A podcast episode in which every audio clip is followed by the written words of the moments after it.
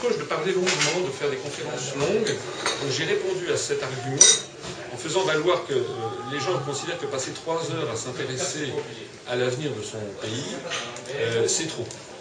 Il faudrait régler la, question en un slogan de, en écoutant pendant cinq minutes.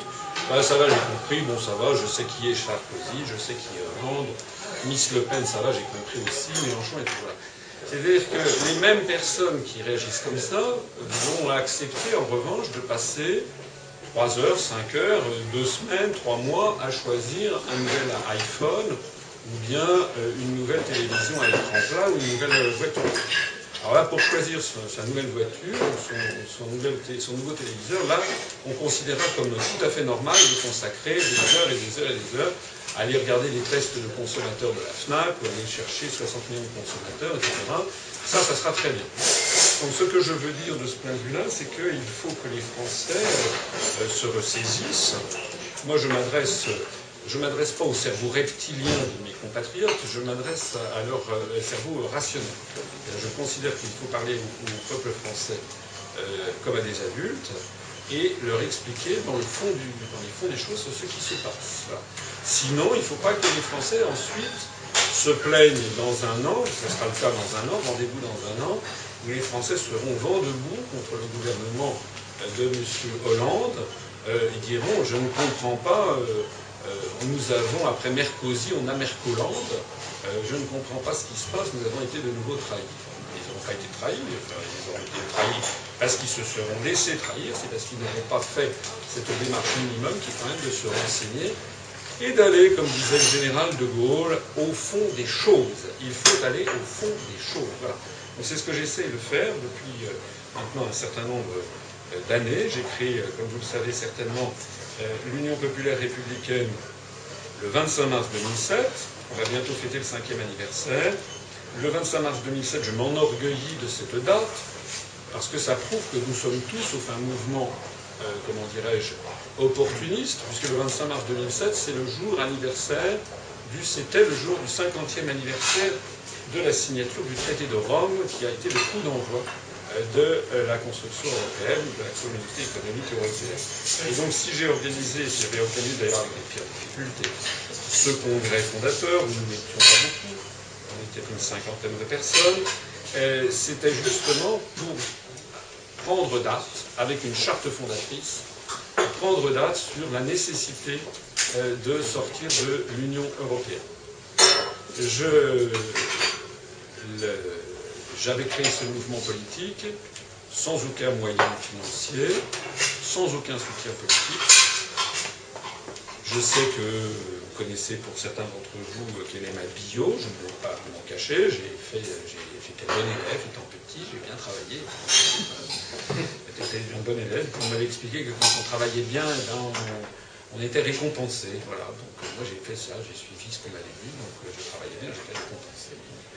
Tout ça a marché jusqu'à ce que je sorte deuxième de l'ENA, j'entre à l'inspection générale des finances, donc ça été conforme à la vision du monde que vous m'avez donnée. Et puis ensuite, c'est en entrant dans l'administration française, dans la haute administration, que progressivement, j'ai découvert que les choses étaient plus compliquées, et que j'ai découvert petit à petit nous étions, je pèse mes mots, dans un univers qui allait à la catastrophe parce que j'ai vu au niveau de l'adjoint au chef de bureau, chef de bureau, sous-directeur, directeur, directeur de cabinet, ministre, premier ministre, chef de l'État, à chaque fois que je grimpais d'un cran, je voyais que personne n'avait de réflexion stratégique sur ce que devenait notre pays. On faisait les choses parce qu'elles devaient être faites. Il n'y avait personne qui se disait, mais au fond, est-ce que c'est bien raisonnable de, déréglementer à, tour de bras euh, tout ça? Est-ce que c'est normal de libéraliser, entre guillemets, les mouvements de capitaux? Quelles en seront les conséquences? Non, on n'en parlait pas. Il fallait par principe continuer sur la, vitesse, la vitesse acquise. Voilà. Donc j'ai progressivement découvert que notre pays était dirigé par des gens qui font carrière, par des gens qui manquent de courage, par, des gens parfois qui ne manquent pas du tout d'intelligence. Hein parmi nos ministres, que ce soit des gens de droite ou de gauche, il y en a qui comprennent très bien que ça ne va pas du tout. Je racontais ce midi à, certains amis que nous avons un, haut fonctionnaire, un très haut fonctionnaire ministère des Affaires étrangères qui est venu voir à nous voir à l'inspection générale des finances il y a donc quelques semaines, et qui nous expliquait ce que j'ai déjà entendu 50 fois dans les allées du pouvoir. Ça ne marchait déjà pas avant, quand on était à 15, ça ne marche plus du tout depuis l'élargissement à 25 puis à 27. Nous avons eu tort de faire cet élargissement, c'est allé beaucoup trop vite, ça ne peut plus marcher. Voilà ce qu'on entend partout, hein, derrière les portes capitonnées des bureaux. Mais quelle est la conclusion que les gens tirent? Nous, la même personne nous disant 30 secondes après, bon alors voilà les, événements, donc nous allons accueillir la Croatie comme 28e État membre à l'été prochain. Ça veut donc dire qu'ils ne tirent aucune conséquence de l'état, de la situation qu'ils font eux-mêmes. Ça veut dire qu'ils sentent qu'ils n'ont même pas la capacité de s'opposer à l'entrée, par exemple, de la Croatie, ni de la Turquie, euh, ni euh, de la Bosnie, ni de la Moldavie, etc. Nous sommes face à une machine qui s'auto-entretient, qui va de l'avant, et des responsables politiques qui ne veulent pas voir où nous allons. Alors c'est la raison pour laquelle j'ai créé ce mouvement politique euh, le 25 mars 2007 pour sortir de l'Union européenne et de l'euro. À l'époque, il n'y avait pas encore l'article 50 du traité de Lisbonne, donc qui maintenant donne une assise juridique précise, alors qu'avant c'était simplement euh, une assise euh, théorique qui découlait du pacte des Nations Unies du 16 décembre 1966 sur les droits civils et politiques qui fixe euh, le principe que le droit des peuples à disposer d'eux-mêmes, donc qui montre qu'on peut toujours sortir d'un traité. Mais maintenant, nous avons un article qui est l'article 50 qui fixe les modalités de sortie de l'Union européenne. C'est évidemment très fort, puisque comme il y a cet article, on peut expliquer aux gens que l'on peut en sortir, puisque sinon ça ne serait pas prévu. Et puisqu'il y a cet article, on a le droit d'en discuter. Or, en France, on n'a le droit ni d'évoquer la possibilité d'en sortir, ni le droit d'en discuter. Et j'ai découvert, à mon corps défendant, si j'ose dire, puisque j'ai été dans un mouvement politique, je ne pas l'avoir fait, même si j'ai découvert ce que c'était que le souverainisme et, euh, l'opposition de complaisance, j'ai découvert que dans la société politique française, il y a deux grands partis, l'UMP et le PS, qui font la même politique mais avec des emballages différents. Vous savez, c'est comme les lessives qui sont identiques, mais avec des emballages différents.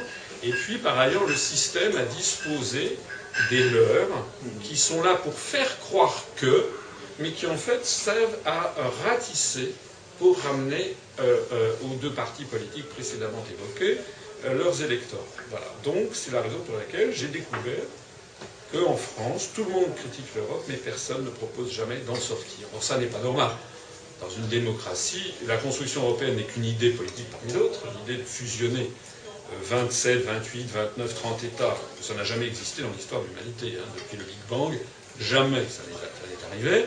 Donc on prétend faire quelque chose qui n'est jamais arrivé, on prétend le faire quand même. Ça ne marche pas. D'ailleurs, nul ne sait ce que l'on veut. Hein. Euh, personne ne sait ce que l'on recherche. C'est un point fondamental. Et euh, personne n'a le droit de faire le bilan honnête de cette opération et de s'y euh, opposer. Donc j'ai créé ce mouvement politique pour avoir enfin un mouvement politique en France qui s'attaque au principe même de cette construction européenne, qui explique que c'est un, une idée euh, d'abord qui, a, été inventée par les États-Unis d'Amérique et que c'est une idée qui est euh, pour le bénéfice des États-Unis d'Amérique, pour le bénéfice d'une oligarchie financière euh, qui elle-même manipule largement la destinée du peuple américain, et que euh, tout ceci euh, nous conduit à la perte de la démocratie et à la guerre, avec des guerres néocoloniales.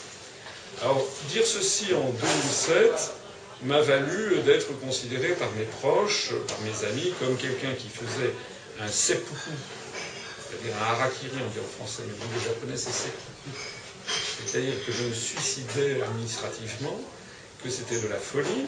Beaucoup de gens m'ont dit mais non, tu devrais faire un think tank. Mais j'ai dit mais think tank, il y, en a, y en a déjà pléthore de think tank.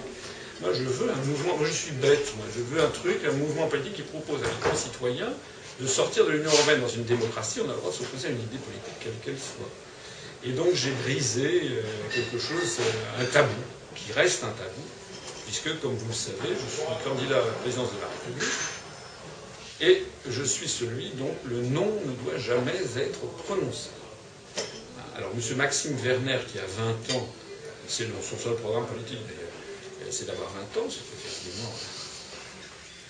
Pas Mais lui a eu droit à une médiatisation. La dame en niqab en hijab a eu droit à la médiatisation. Euh, Monsieur Sarkozy a été médiatisé comme candidat alors qu'il n'était pas candidat déclaré. Euh, Madame Le Pen est ultra médiatisée euh, parce qu'on dit qu'elle n'a pas ses 500 signatures. Et moi, on me dit, ben non, vous n'êtes pas candidat parce que vous n'avez pas vos 500 parrainages. Et quand je dis, mais Madame Le Pen se plaint de ne pas les avoir, ah oui, mais ça, c'est pas pareil. Donc, euh, en fait, nous avons les pires difficultés à obtenir, un, un, la, une minima. Nous avons saisi le Conseil supérieur de l'audiovisuel, qui a bien voulu, dans sa grande sagesse, nous répondre il y a quelques jours. Nous allons donc essayer d'obtenir euh, que euh, la, la, réponse plutôt favorable du CSA en notre faveur euh, nous, nous serve. mais on a encore essayé aujourd'hui à, Bordeaux d'être interviewé dans, une, dans des, télévisions radio locales. on, on nous objecte le fait que je n'ai pas réuni les 500 parrainages. D'ailleurs, ils ne le savent pas si je les ai réunis ou pas.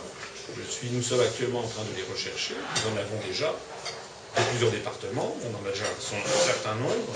Mais c'est vrai que nous sommes encore relativement loin de l'objectif et que nous avons encore un mois pour euh, y parvenir. Je vois au passage que des personnes qui avaient été médiatisées comme Madame Boutin, comme Monsieur Morin euh, font défaut. Donc petit à petit, c'est comme les diptynègres, hein, il y en a de moins en moins qui vont le livre d'Agatha Christie, vous connaissez.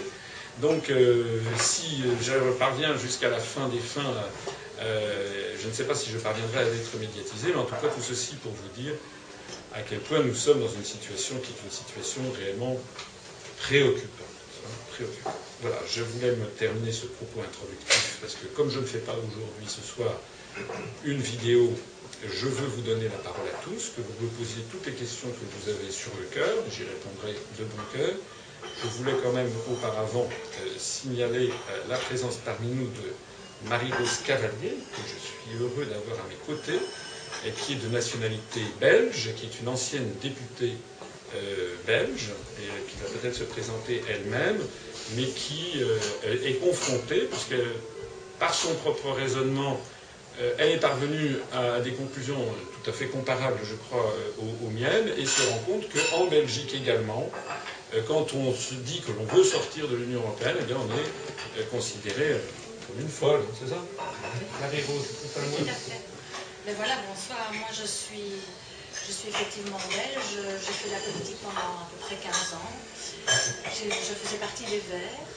Et donc, suite au fait que les Verts réfléchissais à voter effectivement ce traité de Lisbonne, euh, je me suis dit que je n'avais plus rien à faire là-bas parce que l'écologie et la compétitivité euh, n'ont rien à voir. Donc euh, j'ai quitté le parti et puis j'ai lancé moi-même une initiative citoyenne, une liste citoyenne, pour pouvoir reprendre notre souveraineté. Je pense que le, fait effectivement pour les politiques aujourd'hui de céder leurs compétences à l'Union européenne, à la Banque centrale et au FMI, hein, vous savez tous ce qui se passe aujourd'hui, euh, c'est une trahison finalement. Nous avons des élus politiques, nous les, élisons euh, pour qu'ils parlent en notre faveur et ils font exactement l'inverse.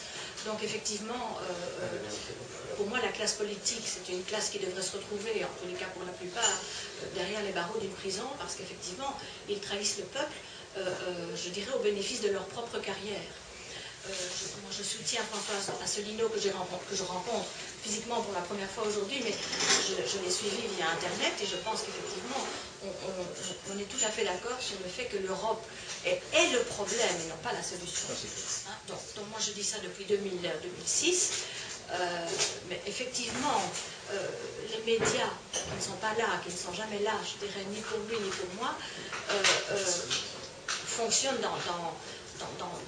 sur des rails qui leur sont imposés quelque part. Je pense qu'il y a une volonté de, ne pas changer le système qui fonctionne pour quelques-uns.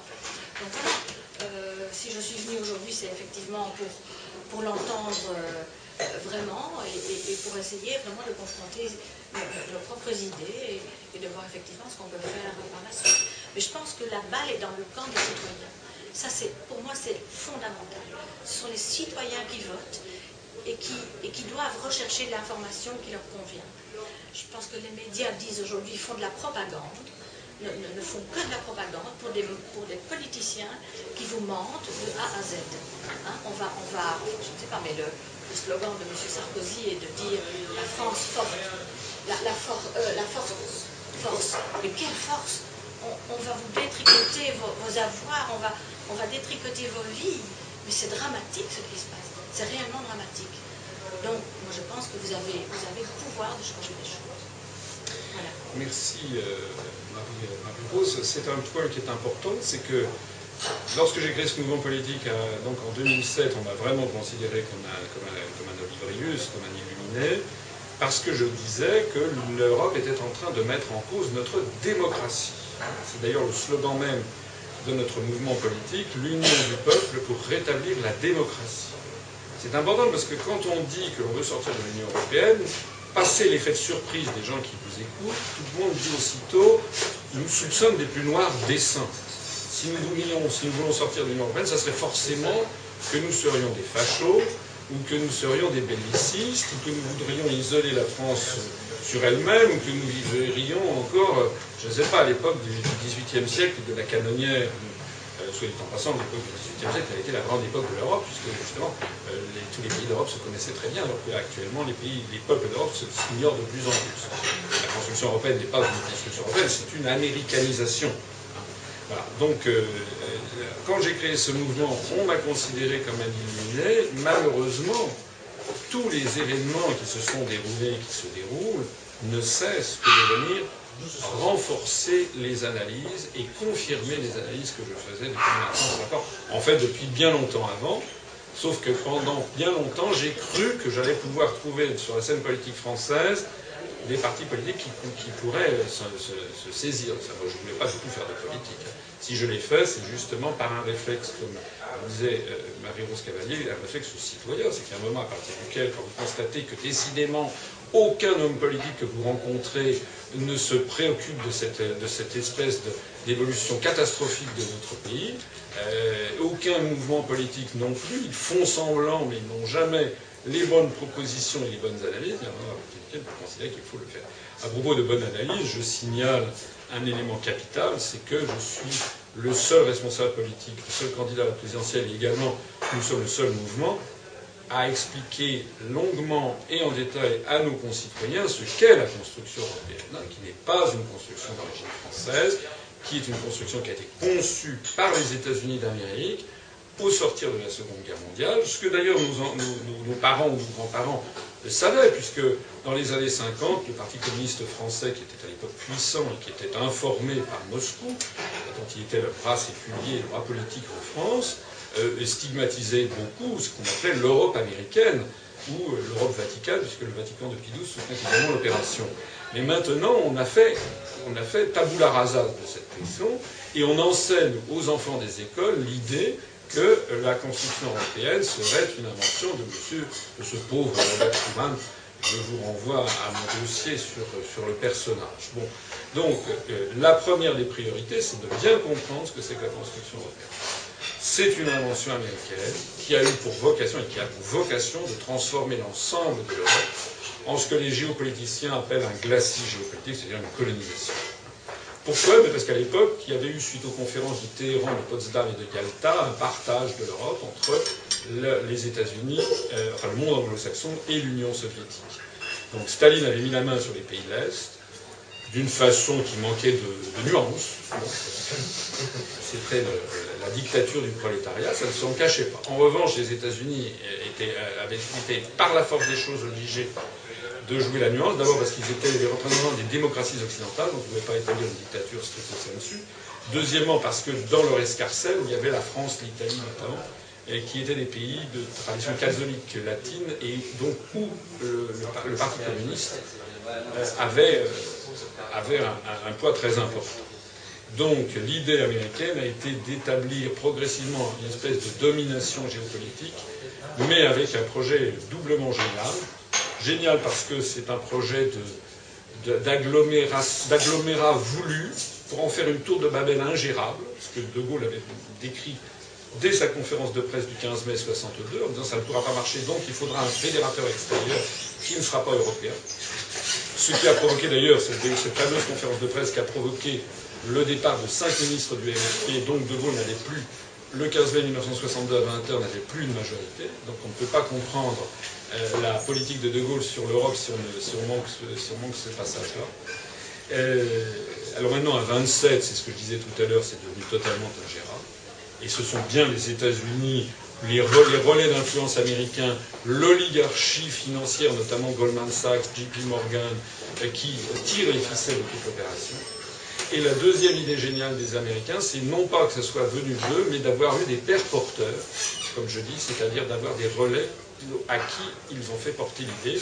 Ce sont les fameux pères fondateurs, Robert Schuman, Paul-Henri Spaak pour la Belgique, Alcide de Gasperi pour l'Italie, Konrad Adenauer pour l'Allemagne, qui présentaient tous à peu près le même pédigré, c'est-à-dire d'être des atlantistes et des chrétiens, chrétiens démocrates pour la plupart d'entre eux. Paul-Henri Spaak était, était, lui un, chrétien social, mais donc euh, voilà, c'était cette, double, cette, double, cette double appartenance.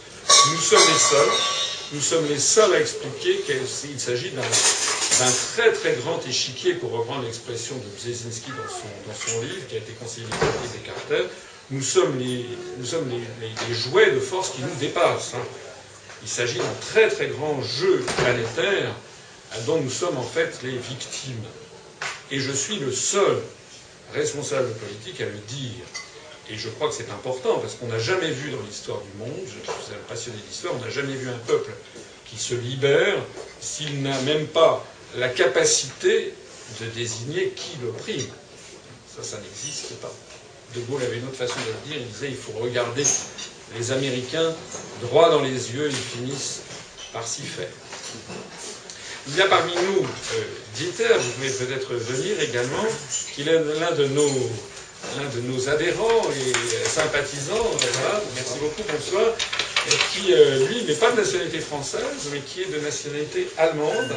Voilà, et également, euh, vous avez vécu au Brésil.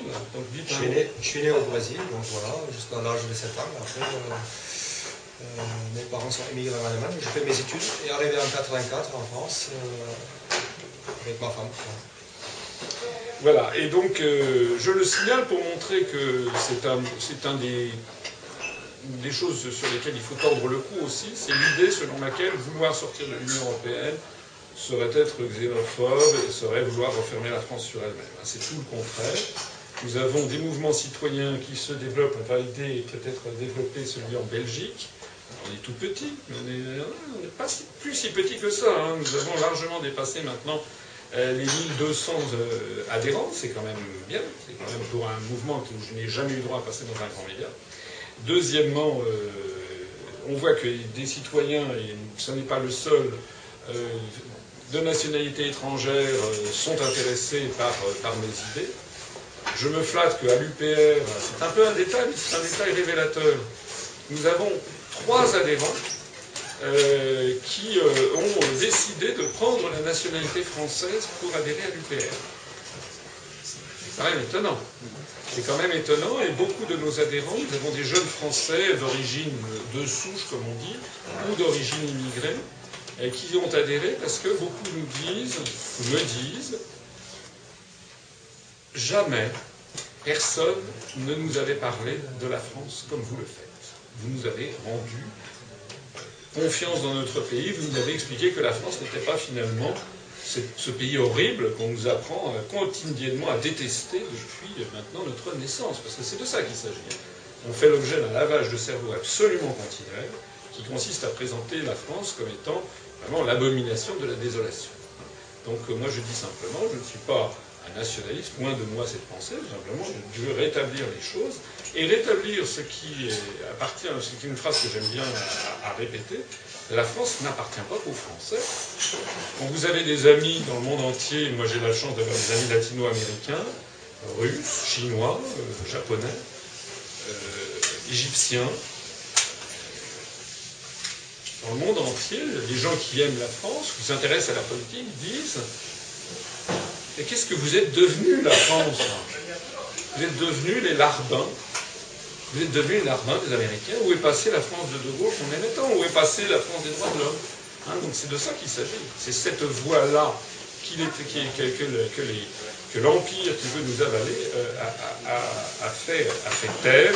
On en a vu un des derniers reflets lors du discours de M. de Villepin à, l'ONU sur la guerre en Irak en 2003, lorsque la France a pris malheureusement de façon fugitive euh, cette position qui était conforme au droit international. Dans les semaines qui ont suivi, les jours qui ont suivi, on a vu des files d'attente euh, devant toutes les alliances françaises, c'est l'endroit où on apprend le français, à, Buenos Aires, Mexico, New Delhi, Pékin, Sydney, Moscou, euh, Le Caire, Tokyo, les gens qui voulaient, Johannesburg, les gens voulaient apprendre le français, retrouver le lien avec, ce pays.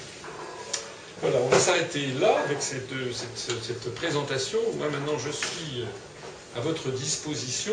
On a organisé cette petite réunion de façon un peu nouvelle par rapport à, ce qu'on fait d'habitude, à ce que je fais d'habitude, qui sont des exposés un petit peu magistraux, qui qui ont leurs avantages et leurs inconvénients. Moi, je suis là maintenant pour répondre à vos, questions, quelles qu'elles soient. Il n'y a, pas de, tabou. Et si je vous dis que je ne sais pas, ben, parce qu'il m'arrive de ne pas tout savoir, je ne suis, je suis pas pique de la Mirandole, euh, je ne suis, je suis pas une encyclopédie ambulante, il m'arrive aussi d'avoir des sujets sur lesquels je ne suis pas très compétent. Et là, je préfère toujours dire je ne suis pas compétent, je ne sais pas, plutôt que de raconter des histoires à mes, concitoyens qui en, qui en sont fatigués nos concitoyens sont fatigués qu'on leur raconte des histoires. Alors, première question. Je pense que c'est une personne avec qui j'ai discuté tout à l'heure, qui euh, la, construction de la monnaie est quelque chose qui est très mal connu. Euh, j'espère que vous pourriez expliquer les, euh, deux, les, deux, versions que l'on connaît, qui pour l'instant c'est là à laquelle on est soumis.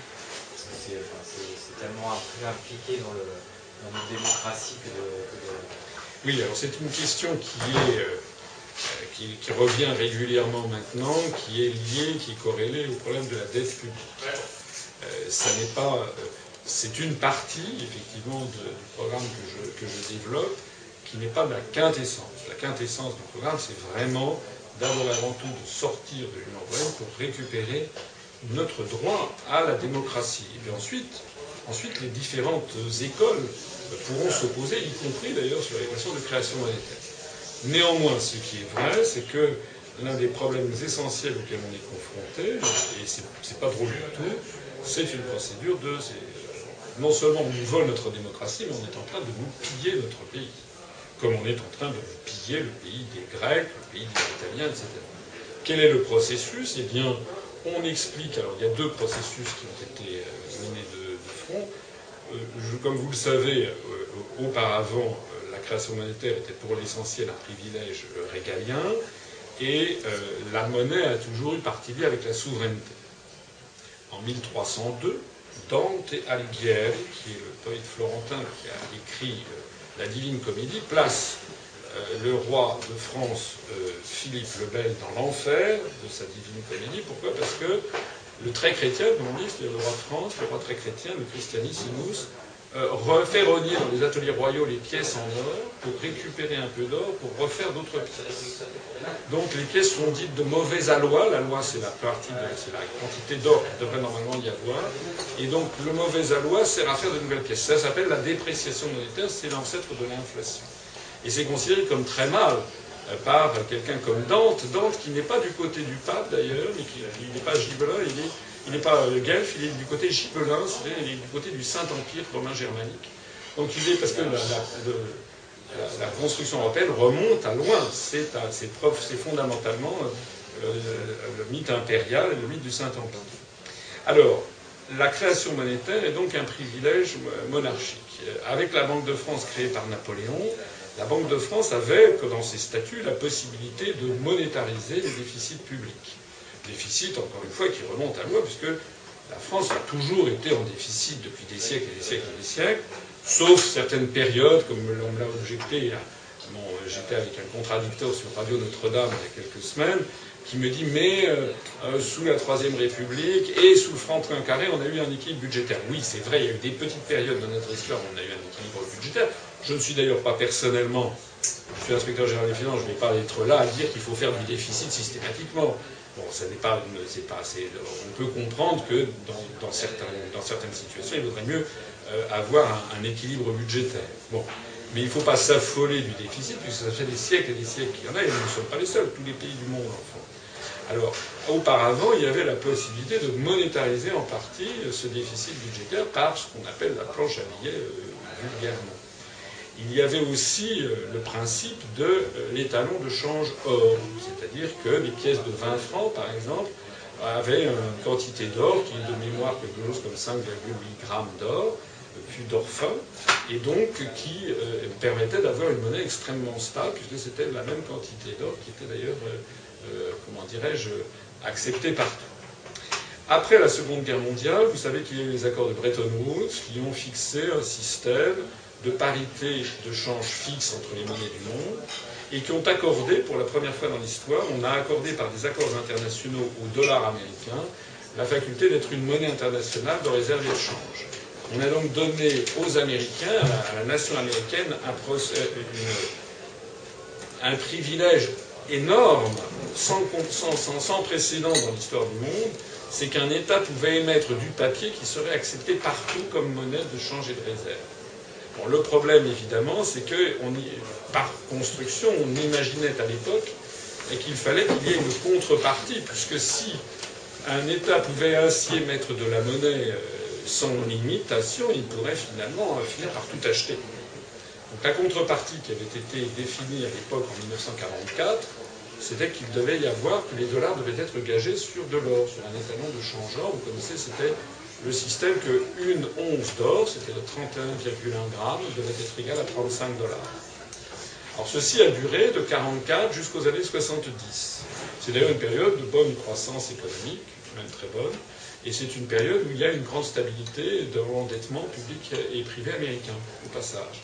Sauf qu'à partir du début des années 70, des années 60, pardon, l'engagement euh, du président Kennedy au Vietnam a fait en sorte qu'on euh, a vu euh, un déficit croissant de la balance des paiements courants américaine.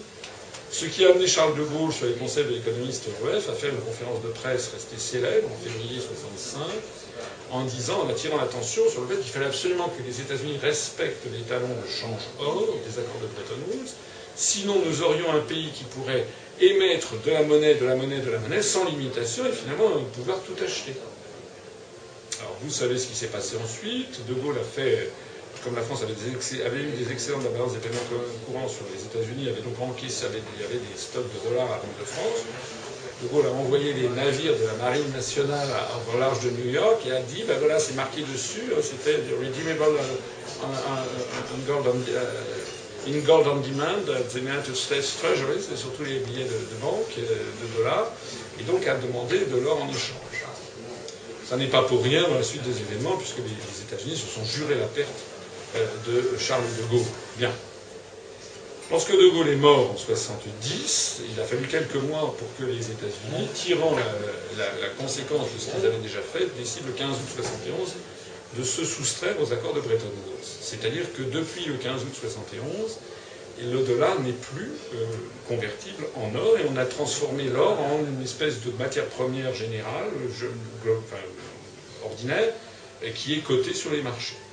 Comme vous le savez, actuellement, aujourd'hui, on est à peu près à une once d'or égale à peu près 1720-1730 dollars.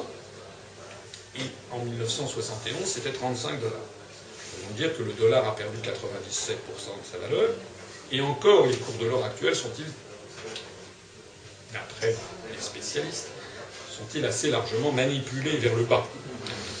L'or, normalement, toutes les probabilités donnent à penser que l'or devrait continuer à monter très fortement dans les années qui viennent. Donc, ça veut dire que, entre-temps, les États-Unis ont tiré le privilège de cette opération. Ils ont fait ce que j'explique dans certaines de mes conférences, un système dit, ce que j'appelle une espèce de chéquier magique. C'est comme si je, vous donnais, monsieur, un chéquier qui lui permettait de tout acheter, parce que vous êtes suffisamment fort pour casser la figure à, toute personne qui refuserait votre, chéquier. Donc vous, vous pouvez imposer de payer avec votre chéquier. Et quand vous êtes très très fort, vous êtes fort au point que les gens qui reçoivent votre chèque n'ont pas le droit d'aller le déposer euh, euh, en banque pour euh, récupérer ce que vous avez en, encaisse.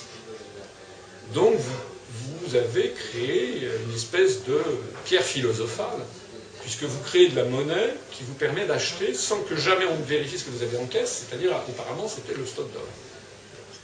Qu'est-ce que vous faites si vous avez un chéquier comme ça? Ben, Dans un premier temps, vous achetez, vous voyez comment marche le système, vous allez acheter une, vous allez acheter une Clio pour madame. donc vous allez acheter, vous allez chez le concessionnaire Renault, et vous lui payez avec le chèque, ça marche. Alors, après ça, pour l'anniversaire de madame, vous allez aller plus loin. Ça va être cette fois-ci une rivière de diamants chez Chaumet, place Vendôme, à Paris. Donc vous allez essayer. Et ça marche aussi. Vous êtes passé même un facteur 10. Après, vous allez vous dire, pourquoi mégoter? Donc je vais m'acheter une villa euh, une villa avec piscine à débordement à Saint-Barthélemy dans les Antilles ou à Moustique, et puis, etc. etc. C'est exactement ce qui s'est passé avec les États-Unis. C'est-à-dire qu'au début, ils ont essayé petit, et puis petit à petit, comme ça marchait, comme le système marchait, eh bien, on est entré dans une société d'hyper-endettement aux États-Unis.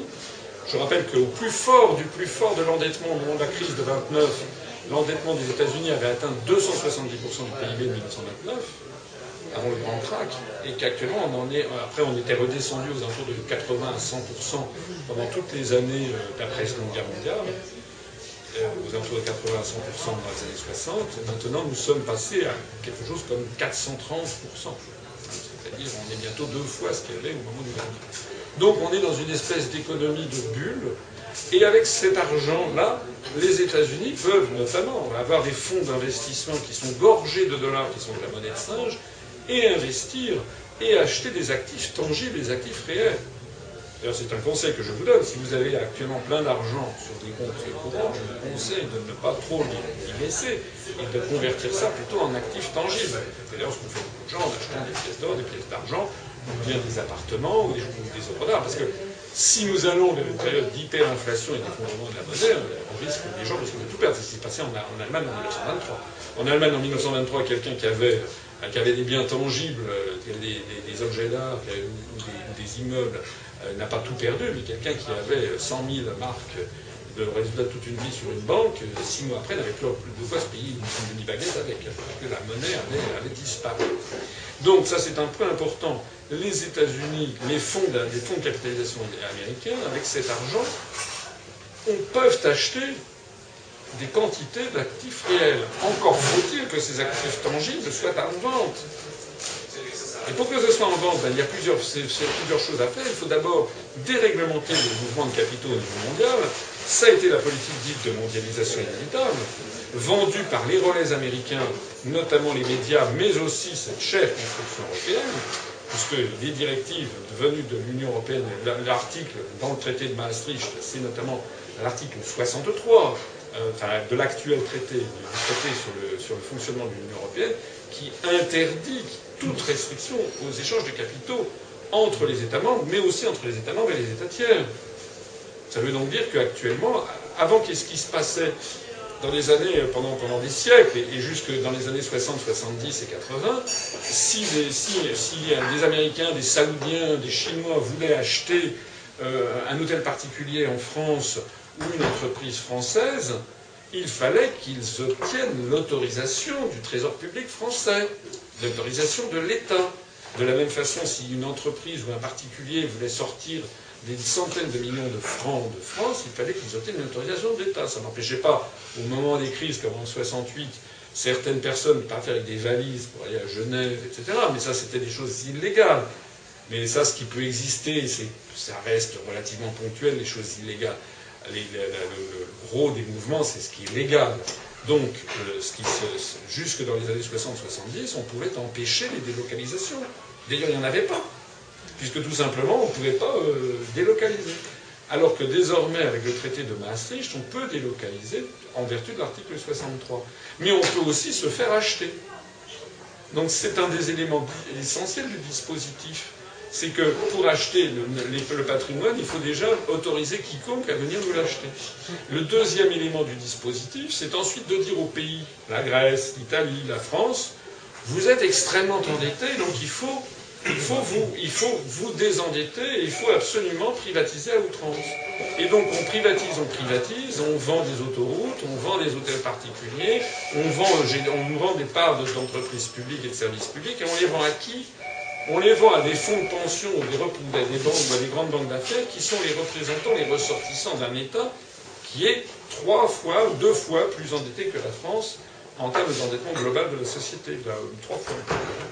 Donc euh, on est face à cette, euh, euh, véritable opération de, manipulation. Alors, s'agissant maintenant de, la monnaie, l'article 123 du traité sur le fonctionnement de l'Union européenne a gravé dans le marbre une disposition qui avait été adoptée en France en 1973, qui était l'interdiction que la Banque de France monétarise le déficit. Pourquoi cette interdiction? Parce que suite à 1971, donc à la rupture des accords de Bretton Woods, tous les États du monde pouvaient imaginer faire du déficit euh, de façon, euh, euh, comment dirais-je, extraordinaire. Et dans un certain nombre d'États, comme en France, on a jugé qu'il fallait quand même éviter la tentation naturelle d'un État à faire de l'inflation et monétariser la dette. Ce qui avant était limité justement par cette contrainte des talons de changeur. Comme il n'y avait plus les talons de changeur, on, on s'est dit on va assagir la politique des États en retirant à l'État sa faculté de monétarisation de la dette et faire de l'État comme d'un ménage en particulier. Il va devoir aller voir soit une banque, soit les marchés financiers pour se financer. Alors ça, c'est un point très très important à comprendre, c'est vraiment tout à fait décisif. C'est que il y a, euh, il y a deux façons de concevoir la chose c'est soit on a dans le système préalable, la Banque de France monétarise le déficit public, ça veut dire que c'est un système qui tendanciellement est inflationniste. C'est vrai, c'est incontestablement vrai. Soit on a le système actuel, où on interdit à l'État, à la Banque de France ou à la Banque centrale de monétariser le déficit public, et à ce moment-là, on se porte sur les marchés financiers, ça, c'est un, dispositif qui est moins inflationniste, même si je sais que certains font valoir que pendant les années d'après, d'après 73, euh, on a eu plus d'inflation, mais il y a eu des chocs pétroliers. C'est quand même un système moins inflationniste. Mais la contrepartie de ça, c'est que l'on génère des intérêts. Avant, c'était gratis, alors que là, c'est des intérêts. Que ces intérêts, d'un point de vue macroéconomique, ne sont pas créés, donc ne font que s'accroître. Nous devenons comme des, vous savez, je ne sais pas si vous connaissez les bas-reliefs égyptiens avec le dieu scarabée, Képer, qui pousse sa petite boule. On est tous, tous les pays occidentaux poussent leur boule qui ne cesse de grossir, de grossir, qui lève la boule de l'endettement public. Il faut se retirer de l'idée, euh, de l'esprit, l'idée que la France serait un cas particulier. Nous avons une dette publique qui est de l'ordre de 1800 milliards d'euros. Mais les Allemands, euh, les Italiens en sont à 1900 milliards, ils ont plus de dettes que nous, et l'Allemagne en est à plus de 2100 milliards. De, C'est là où j'ai des questions. Voilà. Donc chaque État a une dette publique très très importante, et euh, elles ne seront pas remboursées. Sommes-nous capables de rembourser cette Non, mais non. D'abord, on n'est pas capable de le rembourser. Deuxièmement, les, taux, les intérêts ne sont pas créés macroéconomiquement. Donc, ils ne peuvent, on n'a pas de moyen de rembourser quelque chose qui n'est pas créé. Il faudrait emprunter, c'est ça Il faudrait réemprunter avec des intérêts, c'est ça Oui, ben c'est ce qui se passe. Ben, je voudrais quand même attirer l'attention sur un point qui est quand même très très important. C'est que Nicolas Sarkozy, ah, bon, on aime ou on n'aime pas. Euh, Nicolas Sarkozy, si on veut être objectif sur le personnage, s'est fait élire en 2007 en disant je vais réduire la dette publique. Je vais réduire le déficit public et réduire la dette publique. Au bout de 5 ans, il laisse une ardoise de 500 milliards d'euros de dette publique en plus, c'est-à-dire qu'il n'a plus endetté la France qu'aucun de ses prédécesseurs depuis Clovis. Mais est-ce qu'il a réellement endetté lui-même, enfin je veux dire, par ses actions, ou est-ce que c'est inhérent au système? Alors, justement, c'est fondamentalement inhérent au système. il s'est agi, effectivement, il y a eu l'affaire de la crise des subprimes. Parce que, évidemment, lorsque on était avec un déficit public de 2,9% du PIB, qui respectait le critère de Maastricht de 3%, critère qui n'a aucune. Pourquoi 3, pourquoi pas, 4 ou 5, je pourrais vous raconter tout ça, mais ça n'a aucun, il n'y a aucune euh, justification théorique à cette affaire. Mais lorsqu'on était à 2,9% de déficit public du PIB, c'était à haro sur les fonctionnaires. Les fonctionnaires vivaient de façon sardanapalesque, comme des nababs, euh, voilà, euh, voilà. Donc c'était ça la, description. À partir du moment où il s'est agi de venir au secours de la, de la comment dirais-je, des banques qui, avec la crise des subprimes, rien n'a été trop beau pour empêcher l'effondrement de, pour empêcher l'effondrement de l'économie. Donc on est monté, comme vous l'avez vu, à 3%, 4%, 5%, 6%, 7%, 8,5% de déficit public du PIB pour euh, empêcher l'effondrement de la crise de prix. On a, on pas fait, on l'a un peu freiné. Le plus beau reste à venir, parce que je pense qu'il euh, va y avoir un feu d'artifice financier mondial, parce que on parle que M. Bernanke va lancer un quantitative easing number 3, une troisième. On fait ce que les, les Chinois appellent, je dis ça sur BFM, parce qu'il y a un proverbe chinois que j'aime bien, qui, enfin, pas un proverbe, c'est un c'est faire de l'irrigation en, période de crue.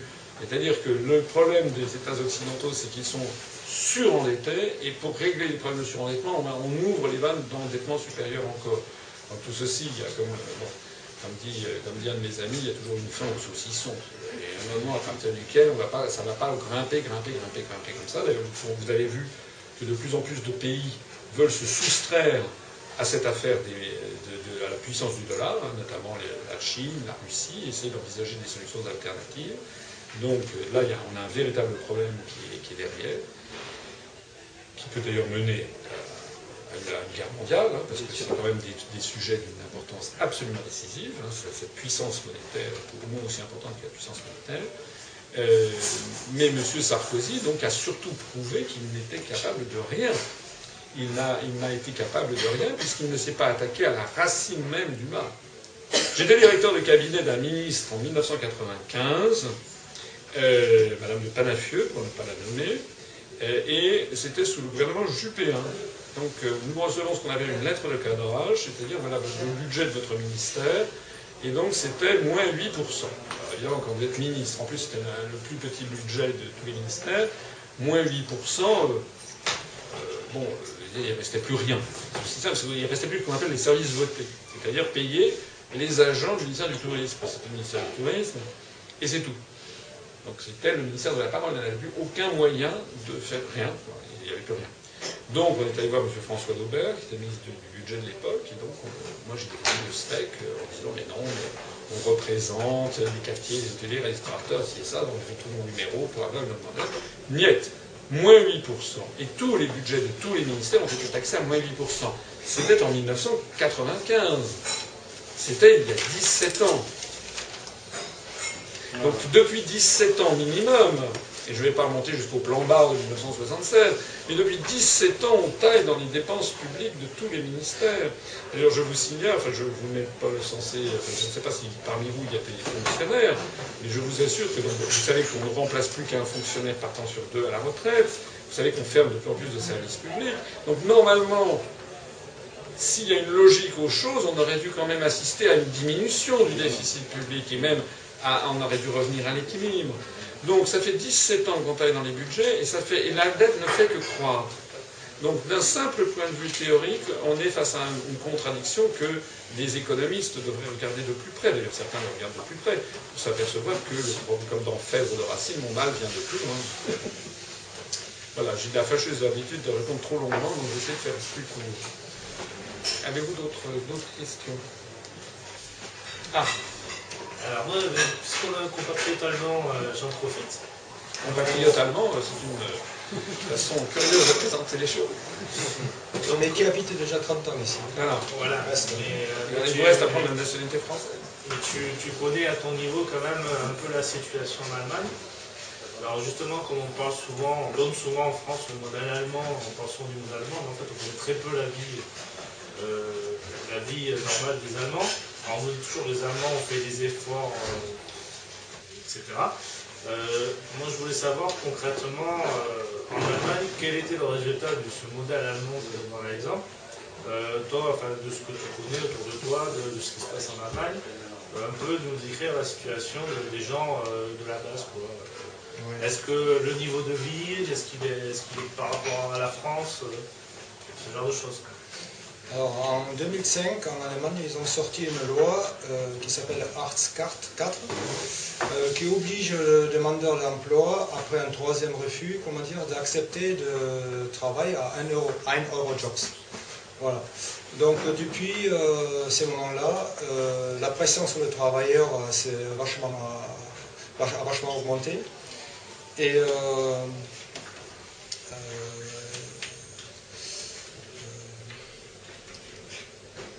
Un euro par heure, c'est ça, hein pardon Un euro par un, heure. un euro par heure, voilà, ça, voilà. fait. Au bout de trois propositions, si tu refuses, tu Exactement. Avec Et les bon. allocations sociales Ouais. comprises Pardon Les allocations sociales Et l'allocation comprises comprise, oui, tout à fait. Par contre, euh, euh, j'ai tous les moments. Ouais, Aujourd'hui, il y a donc euh, environ euh, 20% de chômeurs, euh, pardon, 20%, 20% de, de- de- de pauvreté en, en Allemagne, des gens qui vivent en dessous de- des seuils de pauvreté. Voilà, donc euh, voilà la situation. Donc pour moi, c'est tout sauf un modèle. De toute façon, s'ils sont soumis au même traité, je vois pas pourquoi, comment ils feraient autrement. Non, si, non, non, euh, il y a quand même, euh, il faut, il faut préciser quelque chose, c'est que euh, on veut nier, euh, la construction européenne pousse les gens à nier euh, les spécificités nationales et les intérêts nationaux. Ça fait partie, vous savez, de la même façon que la construction du socialisme était fondée sur la négation de l'intérêt personnel et de l'intérêt individuel, mais c'est pas parce qu'on niait l'existence de l'intérêt personnel et de l'intérêt individuel qu'il cessait d'exister. Et donc dès qu'on remettait un petit peu de l'open terre personnel, d'un seul coup, ça faisait que la productivité redémarrait très fort. Et C'est pareil avec euh, la construction européenne, sauf que cette fois-ci, on ne nie pas les intérêts personnels, on nie les intérêts nationaux, c'est-à-dire les intérêts d'un peuple. Et on nie de la même façon les spécificités nationales. Or, il se trouve que les Allemands, je suis désolé de le dire, c'est presque, j'ai presque honte de le dire, mais les Allemands ne sont pas des Grecs, et les Grecs ne sont pas des Allemands. Ils ne sont pas non plus des Français, des Italiens. Donc chacun, chaque peuple a sa personnalité, chaque peuple a sa tradition sociale, sa tradition historique, chaque peuple a aussi ses conditions géographiques, climatiques, euh, géologiques, qui ne produisent pas les mêmes choses, et puis chaque peuple a aussi euh, euh, sa, son économie, euh, sa structure économique qui a une compétitivité ou pas. Alors on oublie quand même de préciser que l'économie allemande est l'économie la plus compétitive d'Europe et que par ailleurs les gains de compétitivité de l'économie allemande ont été supérieurs tout au long de la, depuis que l'euro a été créé à ce qu'ils ont été en Grèce, en Italie, en France, etc. Et donc nous nous trouvons face à un problème qui est un problème insoluble, c'est que pour qu'il y ait une, monnaie commune à tous ces États, il faut nécessairement qu'on ait une progression de la compétitivité, compétitivité absolument identique entre tous les États de la zone. Si on n'a pas de progression identique, évidemment, ben, vous dites bien sûr, mais c'est vrai que bien sûr, c'est- ça tombe sous le, so- ça tombe sous le sens, mais euh, semble-t-il que les concepteurs de cette idée géniale ne l'avaient pas à l'esprit. Ça veut donc dire qu'actuellement, nous avons évidemment une évolution de la compétitivité divergente. Ça veut donc dire que progressivement, l'économie allemande est de plus en plus compétitive par rapport à l'économie grecque, à l'économie italienne, etc. Et ça veut donc dire que ces États, la Grèce, l'Italie, l'Allemagne, euh, la, Grèce, l'Italie, la France, le Portugal, l'Espagne, enregistrent des déficits commerciaux croissants vis-à-vis de l'Allemagne, qui enregistre des excédents commerciaux croissants. Alors, certains disent, vous voyez que le système bénéficie au service des Allemands. Facialement oui, parce que l'Allemagne engrange des- des excédents commerciaux. Mais en réalité, c'est beaucoup plus compliqué que ça, parce que l'euro, tous les responsables, les responsables politiques français qui parlent de l'euro, parlent de ce dont ils ne savent, de ce qu'ils ne savent pas. L'euro n'est pas une monnaie unique, l'euro est une monnaie commune. D'ailleurs, les Allemands, eux, qui sont des gens précis, le précisent bien. Die Einheitliche Währung, ça veut dire la monnaie unique, c'est le Deutsche Mark qui a été étendu à l'Allemagne de l'Est lorsque l'Allemagne de l'Est a fusionné. On a supprimé la banque centrale est-allemande, on a supprimé l'Ostmark et on a eu la seule et même monnaie, die Einheitliche Währung. En revanche, les Allemands parlent de l'euro comme dit Gemeinsame Währung, c'est-à-dire de la, monnaie commune. Pourquoi ça? Parce que nous avons, nous avons gardé les monnaies nationales. Ça, c'est un des grands secrets les gens ne disent pas, c'est que la France a sa monnaie, l'Italie a sa monnaie, etc. Sauf que l'entrée dans la zone euro a fait que la France a décidé d'abandonner le franc pour adopter l'euro. avec un taux de change fixé une fois pour toutes euh, le 31 décembre 1999, euh, non, 2001 à, 12h30 GMT, c'est-à-dire 1 euro égale 6 francs 55 957. On a pris donc, une monnaie qui s'appelle l'euro, on a des billets de banque qui ont le dessin de l'euro, il y a une petite lettre qui montre l'État, et puis on a des pièces avec une face nationale. Mais pour les billets, ils sont, ils sont identiques. C'est pareil, l'Italie a, adopté l'euro, mais euh, la Grèce a adopté l'euro. Alors ce sont des détails, mais qui ne sont pas du tout des détails, c'est absolument fondamental, parce que quand vous avez un euro en France, dans un compte courant en France, c'est une créance sur la Banque de France, juridiquement. Quand vous le, si vous le transférez en Italie, il devient une créance sur la Banque centrale italienne. Si vous avez l'idée saugrenue de le transférer dans un compte à la Banque du Pirée à Athènes, ça devient une créance sur la Banque de Grèce. En revanche, le système fonctionne plutôt dans le sens inverse, c'est-à-dire que les Grecs transfèrent leurs fonds en Allemagne où ça devient une créance sur la Bundesbank, qui est évidemment beaucoup plus solide. Qu'est-ce qui se passe? Il se passe un double phénomène depuis maintenant 10 ans. Il se passe, premier phénomène, c'est le déficit commercial des pays du Sud va donc gonfler le nombre d'euros possédés par l'Allemagne, une espèce de pompe aspirante dont on ne voit pas comment ça va cesser d'ailleurs, puisque la compétitivité allemande ne cesse de s'accroître.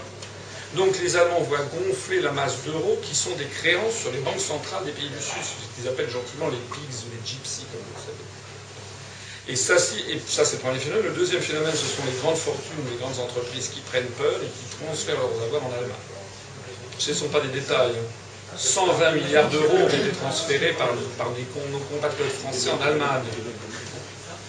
130 milliards d'euros par les Italiens, etc. Ça veut donc dire que au, passage, le bilan de la Bundesbank est passé en quelques années de 250 milliards d'euros, qui était à l'actif bilan qui était sur des actifs très très solides, en 750 milliards d'euros. Il y a un triplement, une espèce de croissance métastatique et cancéreuse, si j'ose dire, de l'actif du bilan de la Bundesbank, avec les deux tiers qui sont des créances sur les banques centrales des pays du Sud, qui sont des créances de pays cotés. Euh, Ça veut donc dire que le phénomène de l'euro est en train de dégrader à toute allure la solidité de la Bundesbank. C'est pas qu'elle le rende, c'est ça?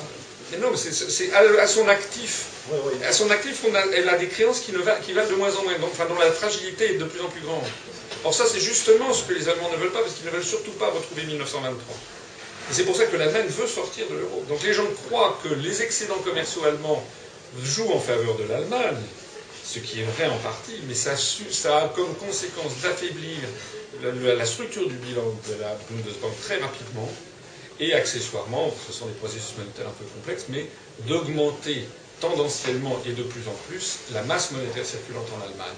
Ça veut dire que les Allemands sont pris au piège de cette affaire, ils voient en permanence le bilan de la Bundesbank s'affaiblir et les tendances inflationnistes se développer. Or, pour l'Allemagne, nous ne sommes pas allemands, je parle sous le contrôle de Dieter. Bon. Les Allemands depuis, ont vécu un traumatisme national en 1923 qui a amené ce que l'on sait, c'est-à-dire la suite des événements. Et, donc pour l'Allemagne, il y a un consensus de la société allemande sur le fait d'avoir une monnaie solide. Donc en mars 2010, Mme Merkel a demandé l'autorisation aux États-Unis de sortir de l'euro, qu'elle n'a pas eu, puisque ce sont les États-Unis qui imposent l'euro. Vous savez que le président Obama vient vérifier, M. Timothy Geithner, quand même, le secrétaire aux finances américain, s'est invité dans une réunion européenne en Pologne pour dire ce qu'il fallait faire. Donc on est dans cette situation où l'Allemagne a intérêt viscéralement à sortir de l'euro. Je signale pour les experts, pour ceux qui s'y intéressent, je ne sais pas s'il y en a parmi vous, mais que nous avons eu des, euh, comment dirais-je, deux démissions spectaculaires à la BCE de, chief economists qui étaient des Allemands, qui ne veulent pas, voulaient pas porter la responsabilité du désastre qui arrive. Et, et, Mme Merkel euh, a, voulu tout faire pour sortir, mais les États-Unis ne veulent surtout pas que, euh, l'Allemagne sorte de l'euro, ou même que la Grèce sorte de l'euro, parce que ça serait à ce moment-là un processus. la construction européenne est un château de cartes. Et quand un château de cartes commence à s'effondrer, on sait, on sait où ça commence, on sait pas, on sait où ça s'arrête, ça s'arrête quand tout à plat. Donc, on est face à des, grandes manœuvres, parce que cette affaire de l'euro est, est capitale dans tous les sens du terme. Cette affaire d'euro est capitale parce que si l'euro commence à s'effondrer, euh, c'est probablement tout le processus de construction européenne qui s'effondre. Or, comme je l'ai expliqué au, début de cette réunion, la construction européenne n'est pas une construction franco-allemande, c'est une construction américaine pour vassaliser le continent euh, européen. Et on voit bien ce qui se passera. Lorsque l'Europe explosera, euh, il est bien évident que la domination américaine qui devient chaque jour, chaque mois un peu plus flagrante, nous sommes alignés militairement, diplomatiquement, culturellement, mentalement, psychologiquement, etc., sur, les États-Unis d'Amérique, eh bien tout ceci va, euh, s'effondrer. Donc c'est un enjeu géostratégique de très grande magnitude. Ce qui se passe en ce moment, c'est que l'Union européenne est, à mon avis, au stade de l'URSS Gorbatchev. Parce que l'URSS Gorbatchev, c'était le glacis dont je parlais tout à l'heure, le glacis stalinien en Europe, a commencé à s'effondrer avec des sinistres comme Tchernobyl, qui montraient que le système était, était arrivé à bout de souffle. Or, le Tchernobyl, c'est ce qui se passe en Grèce pour, la construction européenne. Le système est arrivé à bout de souffle, mais les États-Unis ne peuvent pas le tolérer. Alors, on n'est pas exactement dans le même système parce que l'Union soviétique elle-même était profondément, profondément profondément atteinte, mais les États-Unis ne se portent pas bien non plus. Les États-Unis sont la première hyperpuissance, sont l'hyperpuissance militaire notamment, mais néanmoins sont dans une situation industrielle et économique euh, euh, problématique et financière. Vous expliquez dans une de vos conférences que ce sont les Chinois, enfin, vous expliquez dans une de vos conférences que ce sont les Chinois qui achètent des bons du trésor américain et qui ont donc... Euh, oui, parce que là, on est dans un système, c'est le système de je te tiens, tu me tiens par la barbichette. C'est-à-dire que les Américains, si les Chinois n'achètent. Pour, euh,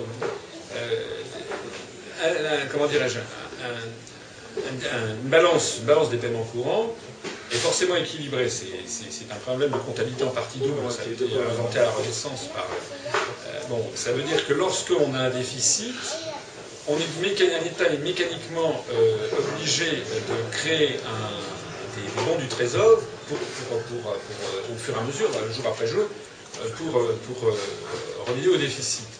Donc les, pays vendeurs aux États-Unis, au premier rang desquels la Chine, mais aussi le Japon, mais aussi d'autres pays, sont dans le dilemme, soit ils n'achètent plus, ils n'achètent pas les bons du trésor, à ce moment-là le dollar ne vaut plus rien dans la seconde, c'est ça. Et à ce moment-là ils se, ils nuisent à eux-mêmes parce que c'est l'ensemble de l'économie mondiale qui s'arrête, soit ils continuent à acheter du dollar pour le maintenir. Donc on est dans ce système c'est que les, Américains, je vais fermer la porte parce qu'il fait un petit peu. Les Américains euh, sont dans le. si les Chinois arrêtent d'acheter du dollar, euh, le dollar s'effondre, l'économie mondiale s'arrête et, l'envol spectaculaire de la Chine s'arrête. Donc ils sont tenus par ce système. il y a un autre phénomène, c'est que les Chinois ont maintenant des sommes considérables en dollars. On parle de 1500 milliards de dollars. Donc si ils n'achètent plus de dollars et si le dollar s'effondre, c'est leur propre ressource. Euh, Donc euh, vous savez, c'est un des, grands, des grands principes de, du cynisme anglo-saxon. Vous avez déjà entendu ce dicton. Euh, si vous devez 10 000 dollars à la banque, vous avez un problème. Si vous lui devez 10 milliards de dollars, c'est elle qui a un problème.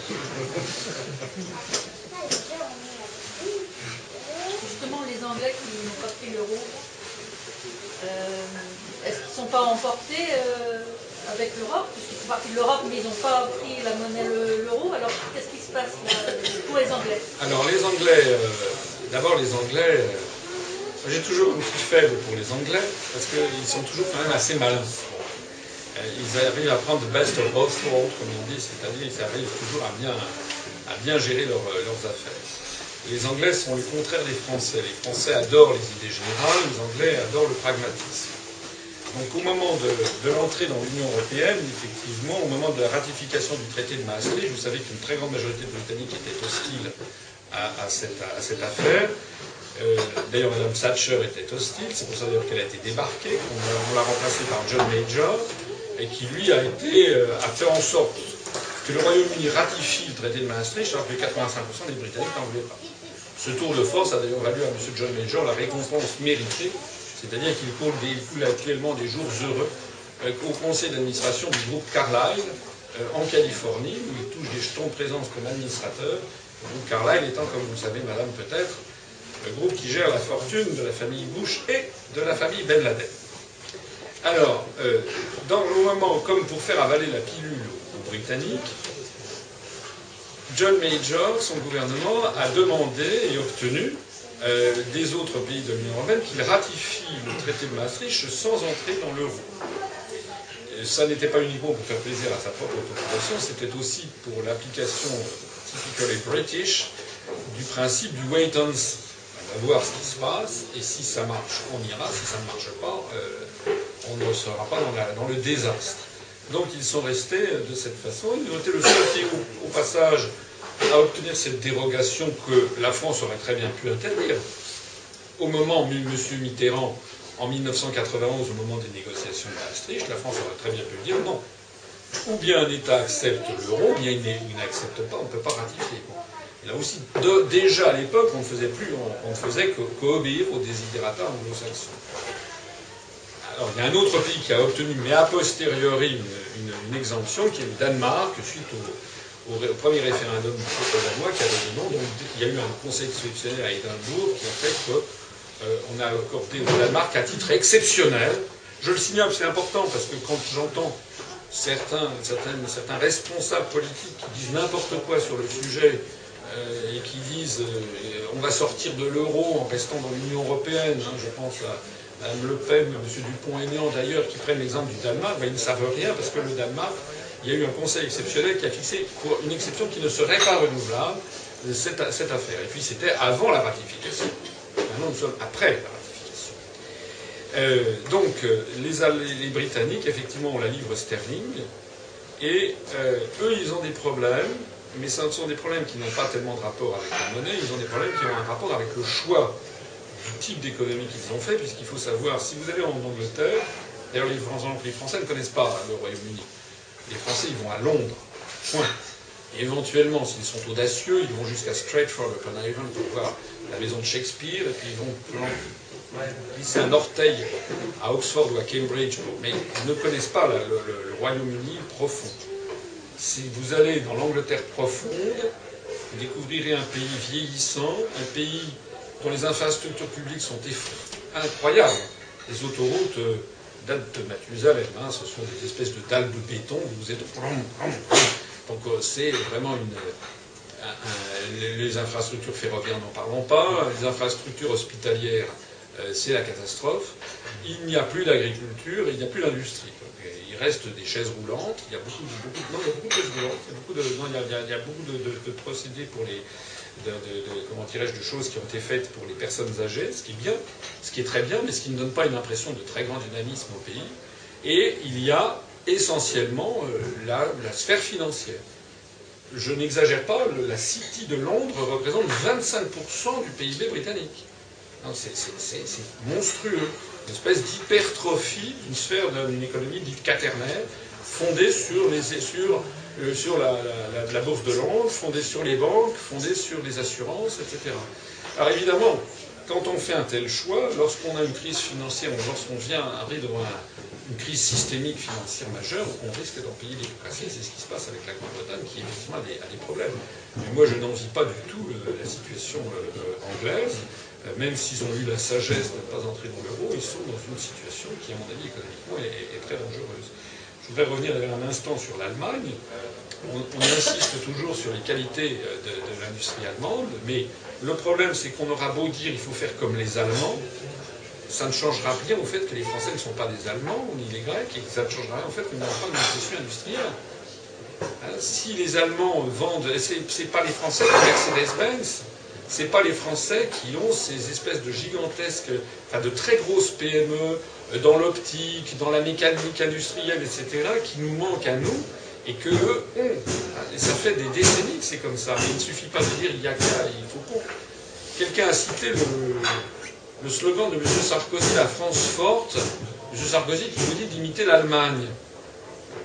Vous trouverez euh, sur le site de l'un de nos sympathisants et adhérents de euh, qui a repris une, affiche que j'avais sortie pour, le, programme que j'ai présenté, une affiche de Vichy de l'État français de 1943, euh, avec, la svastika nazie, et qui dit euh, Travaillons en Allemagne pour une France plus forte.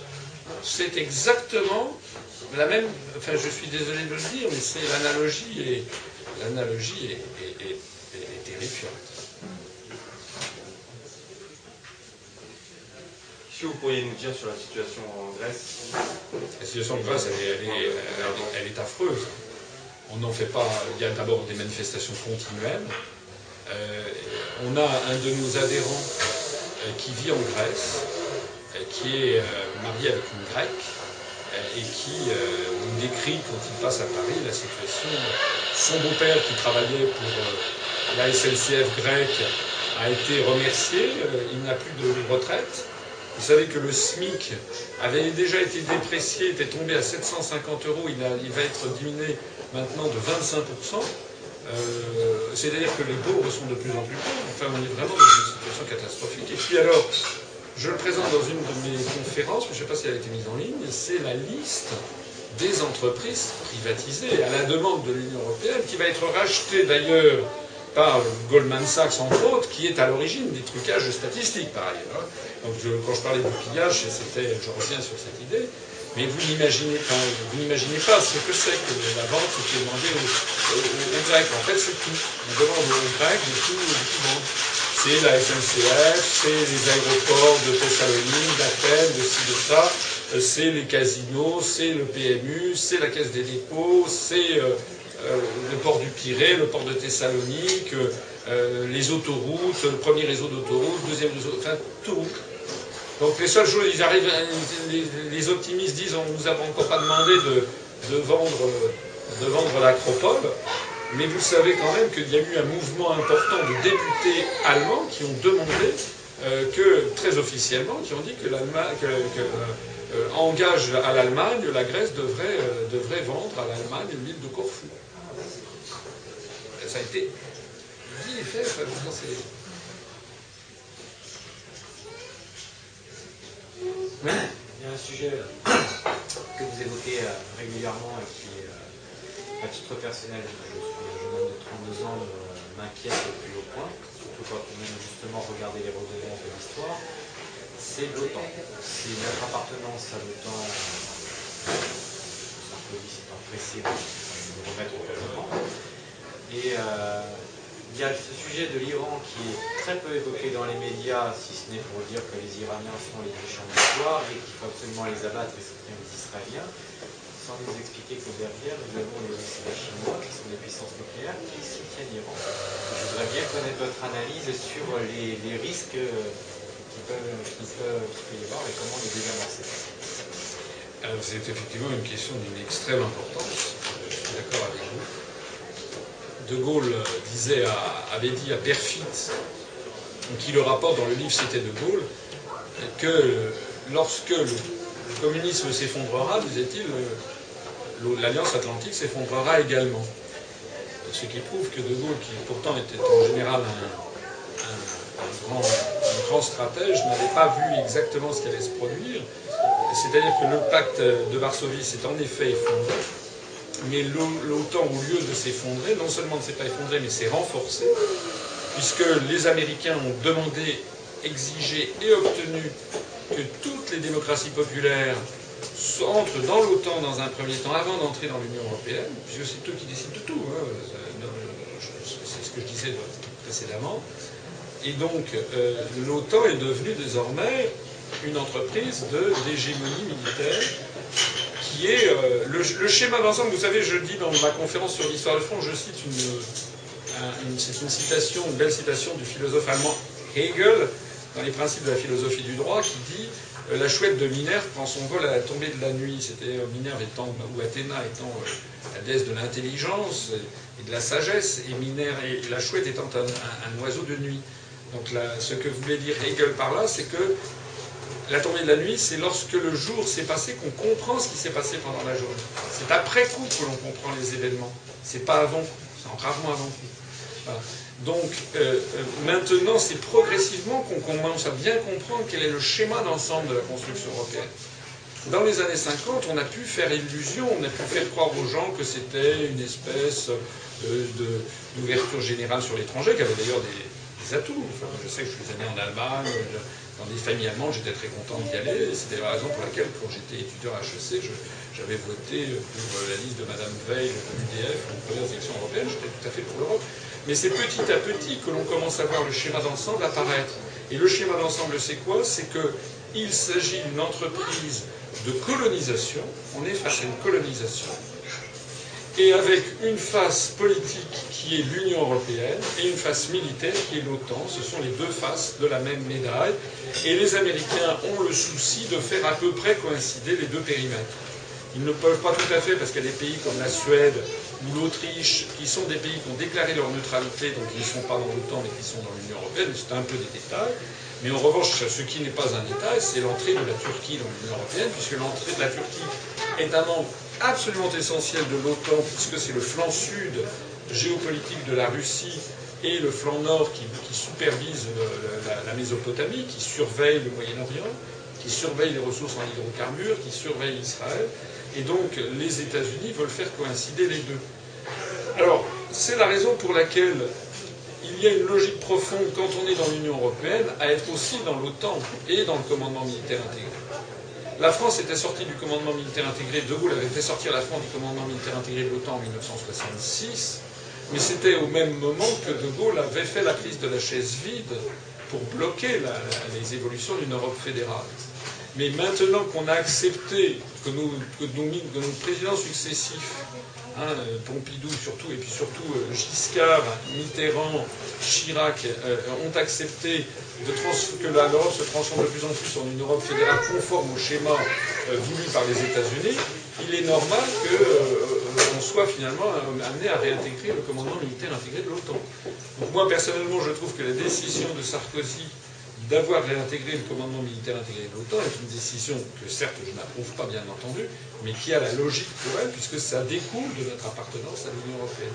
En d'autres termes, il y a deux logiques. Soit on est dans l'Union européenne et donc dans l'OTAN et le commandement militaire intégré, soit on sort de l'Union européenne et donc on sort de l'OTAN. C'est d'ailleurs ce que nous nous proposons. Et je suis le seul sur l'ensemble de la scène politique française à proposer ce ce qui est absolument nécessaire pour que la France redevienne un pays libre et souverain, c'est sortir de l'Union européenne et sortir de l'OTAN. Alors par ailleurs, l'OTAN, effectivement, devient une, entreprise de plus en plus agressive, et d'un seul coup, d'un seul, les Français, à qui pendant des décennies on a expliqué que l'Europe c'est la paix, sont en train de découvrir progressivement que l'Europe en fait nous conduit vers la guerre. L'Europe nous conduit vers une guerre néocoloniale avec euh, des processus d'appropriation des, matières premières. Donc c'est ce qui se passe en, Libye, c'est ce, qui se passe, euh, il s'agit de remodeler l'ensemble du Moyen-Orient à la, volonté des pays de l'OTAN. Nous sommes présents en, Afghanistan où nous commettons l'armée française euh, participe avec d'autres à des opérations qui provoquent euh, ce que l'on appelle de façon scandaleuse, à mon avis, des bavures. C'est pas le vrai nom. En, bon français, c'est pas bavure qu'il faut dire, c'est crime de guerre. Hein, il y a les crimes de guerre continuels qui sont Moi, je. Pourquoi sommes-nous Pourquoi avons-nous 4000 soldats en Afghanistan? Qu'est-ce que les Afghans, qu'est-ce que les femmes afghanes, les bébés afghans, les enfants afghans qui meurent sous nos bombes nous ont fait? Est-ce que quelqu'un peut m'expliquer dans cette salle c'est le déshonneur total de la gauche française que je souligne ici au passage, parce que la gauche avait, quand même une tradition euh, de pacifiste qui remontait à loin, au moins à Jaurès et même avant. Et la gauche française a complètement déserté cette affaire-là, puisque la gauche française complètement euh, otanisée et européanisée, bien entendu, il n'y a aucune différence. Et donc, en réalité, il n'y a plus cette voix de la France qui devrait dire arrêtons.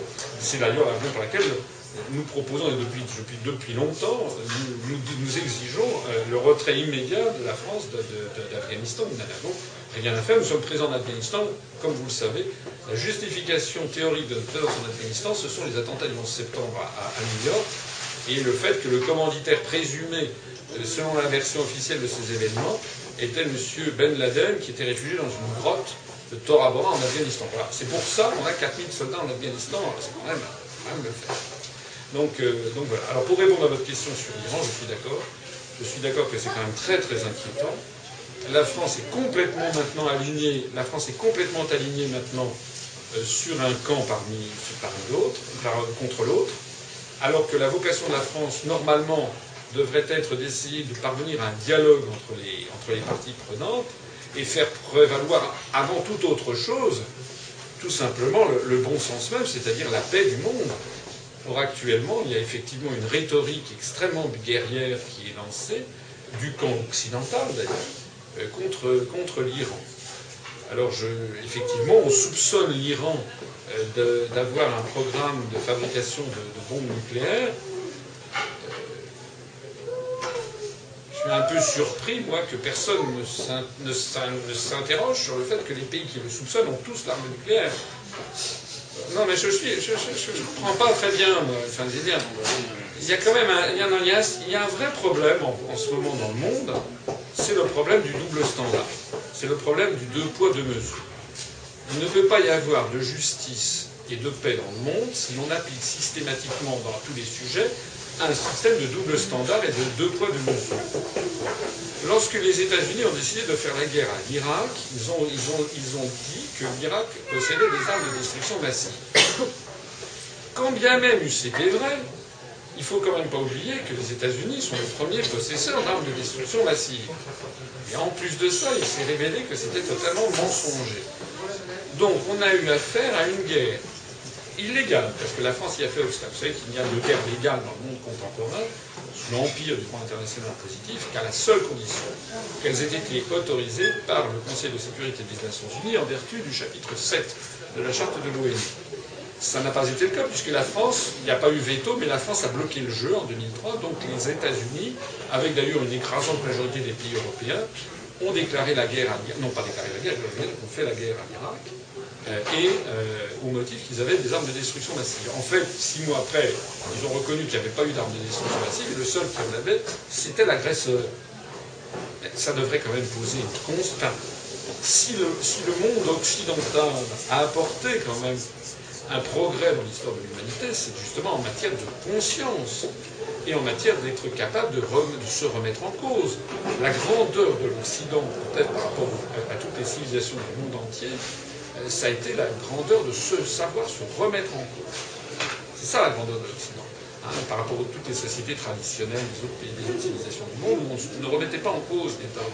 La grandeur de l'Occident, c'est la révolution copernico-galiléenne, comme on a dit, c'est-à-dire à partir du moment où on découvrait des faits scientifiques qui démontraient qu'il était impossible que la Terre soit au centre de l'univers et que c'était forcément la Terre qui tournait autour du Soleil et non pas l'inverse, ça remettait en cause le dogme de, de l'Église catholique. Ceux qui se cachent derrière une éventuelle attaque de l'Iran, c'est pas seulement l'affaire de l'armement nucléaire, c'est surtout la possession et l'accès aux hydrocarbures euh, iraniens. Et, et, naturellement, les Russes et les Chinois l'ont bien compris comme ça. Et comme nous avons probablement, euh, bon, il y a des avis divergents, mais comme nous avons probablement passé la fameuse courbe, vous savez, sur, euh, sur les ressources en, hydrocarbures de la planète, donc il y a un risque presque certain que plus on va avancer, plus les hydrocarbures deviendront, deviendront rares, et on est dans un phénomène d'appropriation de ces réserves. Or, les Russes et les Chinois ne peuvent pas l'accepter. C'est la raison pour laquelle d'ailleurs les Russes et les Chinois ont déjà fait obstacle à ce qui se passe en Syrie, puisque l'affaire syrienne, il y, a, beaucoup à dire sur la question syrienne. Je ne veux pas prendre ouvertement parti pour l'un ou parti pour l'autre, mais il y a certainement derrière les images que l'on nous montre à la télévision, il y a évidemment des arrière-pensées en matière géopolitique et en matière de théorie des dominos, le prochain étant ensuite l'Iran. Et tout ceci, effectivement, est d'autant plus inquiétant que nous nous trouvons dans une phase euh, d'extrême vulnérabilité du système financier international, de montagne de dettes colossales, et dont nul ne sait comment s'en sortir. malheureusement, dans l'histoire de l'humanité, ce genre de situation s'est souvent euh, traduite par, euh, par une bonne guerre, comme on dit, qui permettait de remettre les compteurs à zéro. Donc c'est vrai qu'il y a, à la fois des bruits de bottes et puis des, risques sérieux. C'est une raison supplémentaire pour que nous développions, nous, un certain sens moral. Et la construction européenne a perdu tout sens moral. C'est très important. Parce que pour, euh, la, génération de, mes parents ou de vos parents ou de vos grands-parents, euh, dans les années 50 et 60, euh, la construction européenne apparaissait comme une œuvre de paix, comme une œuvre de progrès moral. Maintenant, c'est le contraire. Et non, seulement en matière de, de, de libert- de droit, de droit politique ou en matière diplomatique et militaire, mais aussi en matière de liberté publique. J'insiste dans mon programme sur des questions très importantes, comme par exemple la suppression de- des procédures d'extradition avec le mandat d'arrêt européen,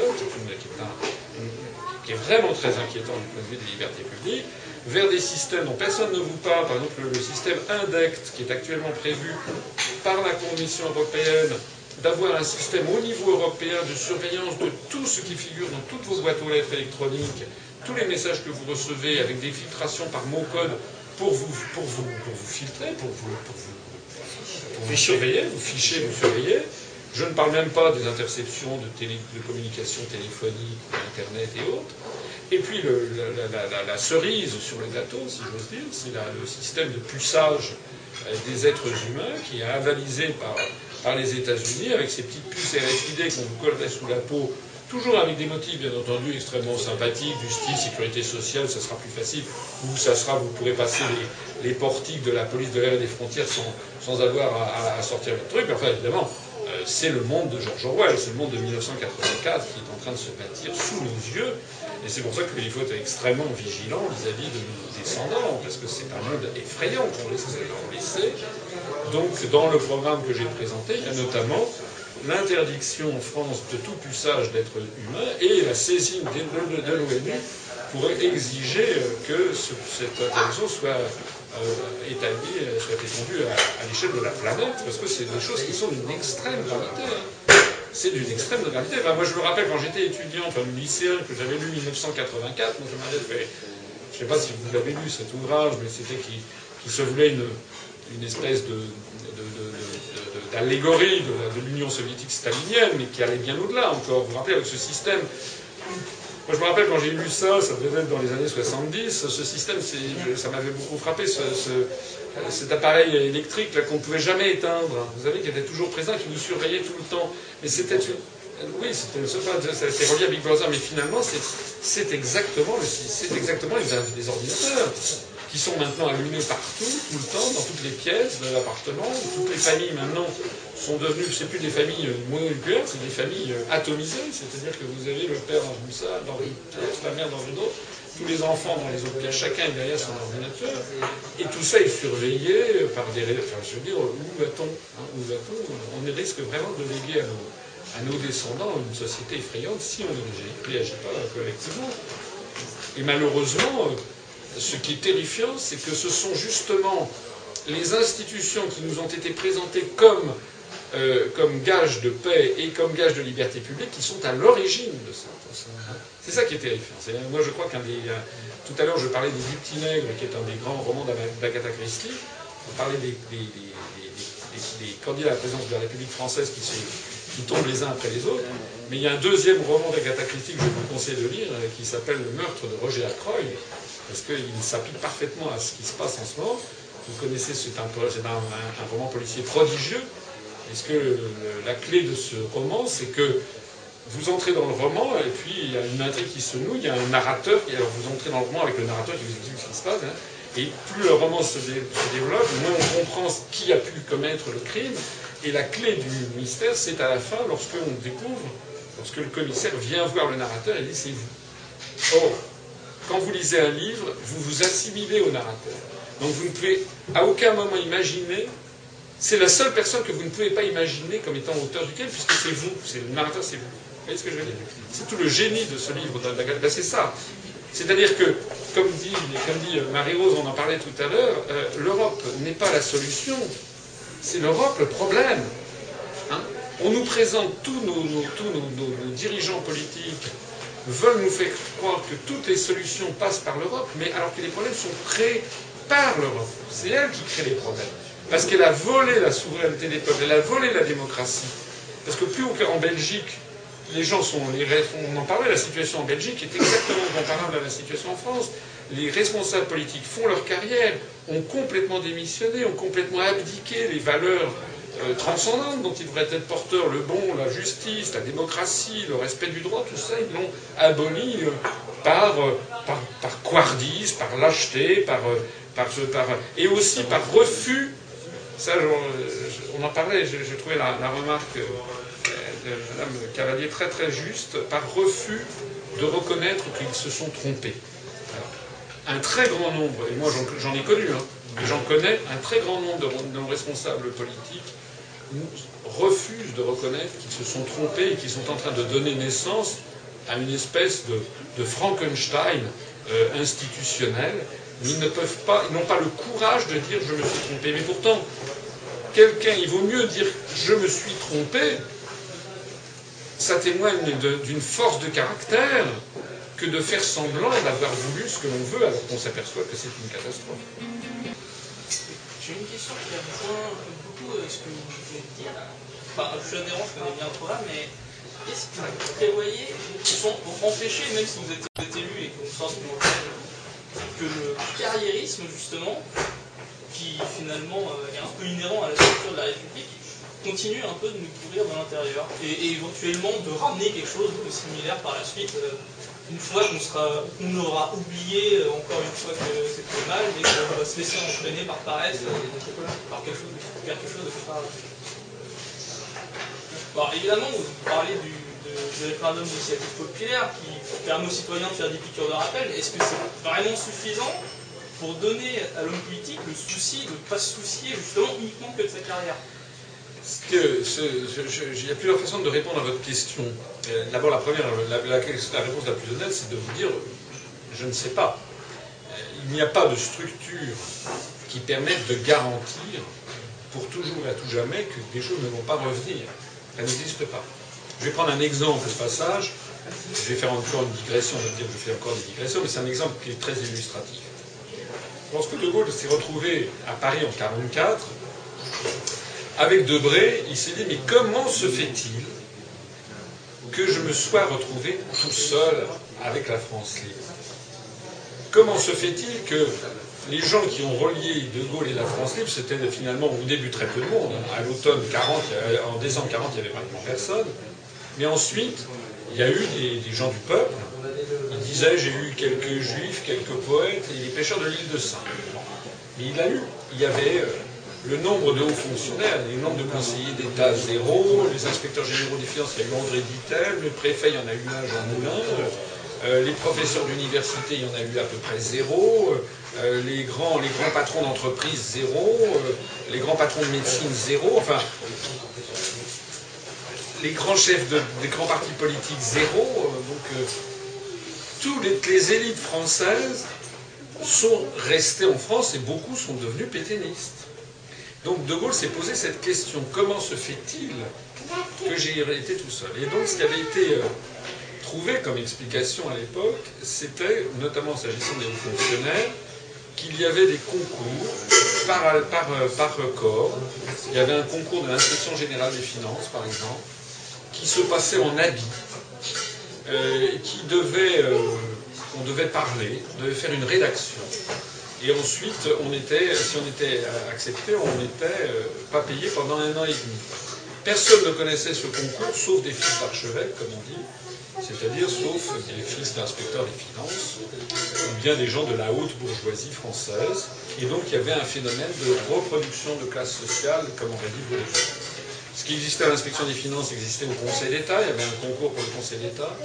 Il y avait un concours pour le Quai d'Orsay, qui était rejeté d'ailleurs par les aristocrates. Donc, euh, les diplomates français jusque dans les années 70, euh, il y avait au moins un ambassadeur sur deux qui avait un, nom à particulier, qui était un aristocrate. Et il y avait donc des concours par ministère.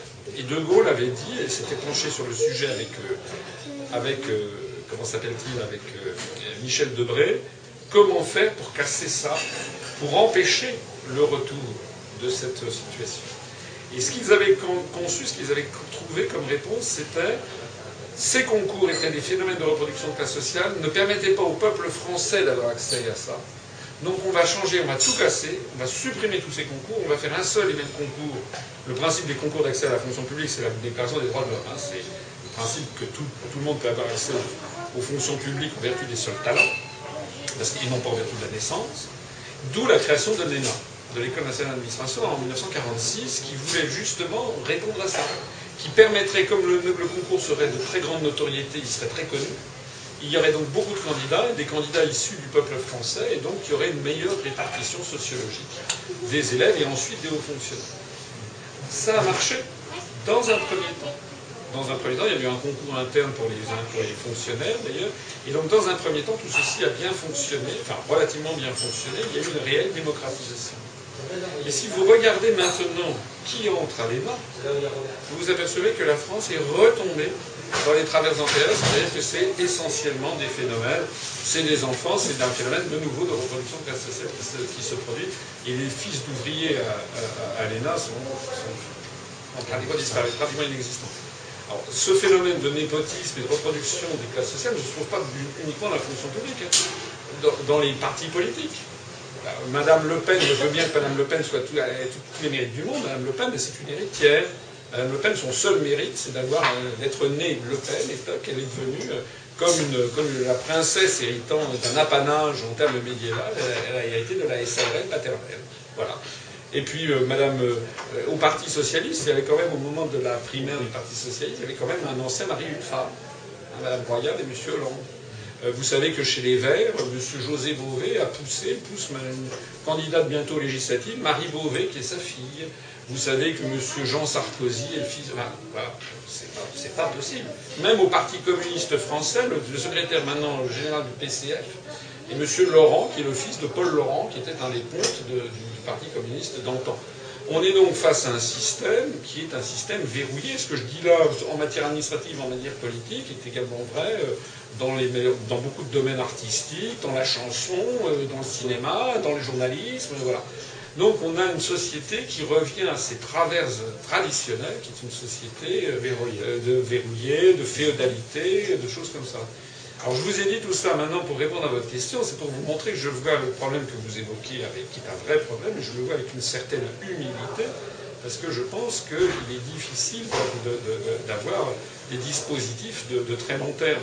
On peut d'ailleurs, une des choses que l'on peut reprocher à, De Gaulle, c'est de ne pas avoir trouvé de successeur. Parce que dès que De Gaulle a quitté le pouvoir, Pompidou, la première chose qu'il a faite, c'est trahir De Gaulle. Avec le, sommet de, la haie de décembre 69, De Gaulle vivait encore, lorsqu'au sommet de la haie, Pompidou a donné son feu vert à l'entrée du Royaume-Uni dans le marché commun, ce qui était justement ce que De Gaulle ne voulait pas, puisqu'il considérait que ça serait, serait fini de son projet d'une Europe sous influence française et qu'on aurait une Europe américaine, ce qui s'est produit. J'en profite pour rappeler ce que j'aime beaucoup rappeler aux gens, c'est que dans l'Europe des six du temps de De Gaulle, l'anglais n'était pas une langue officielle. Hein. Il n'y avait aucun document en anglais dans l'Europe des six. Compte tenu du poids de la France, il y avait 75% des documents produits par la Commission européenne dans l'Europe des six qui étaient en langue française.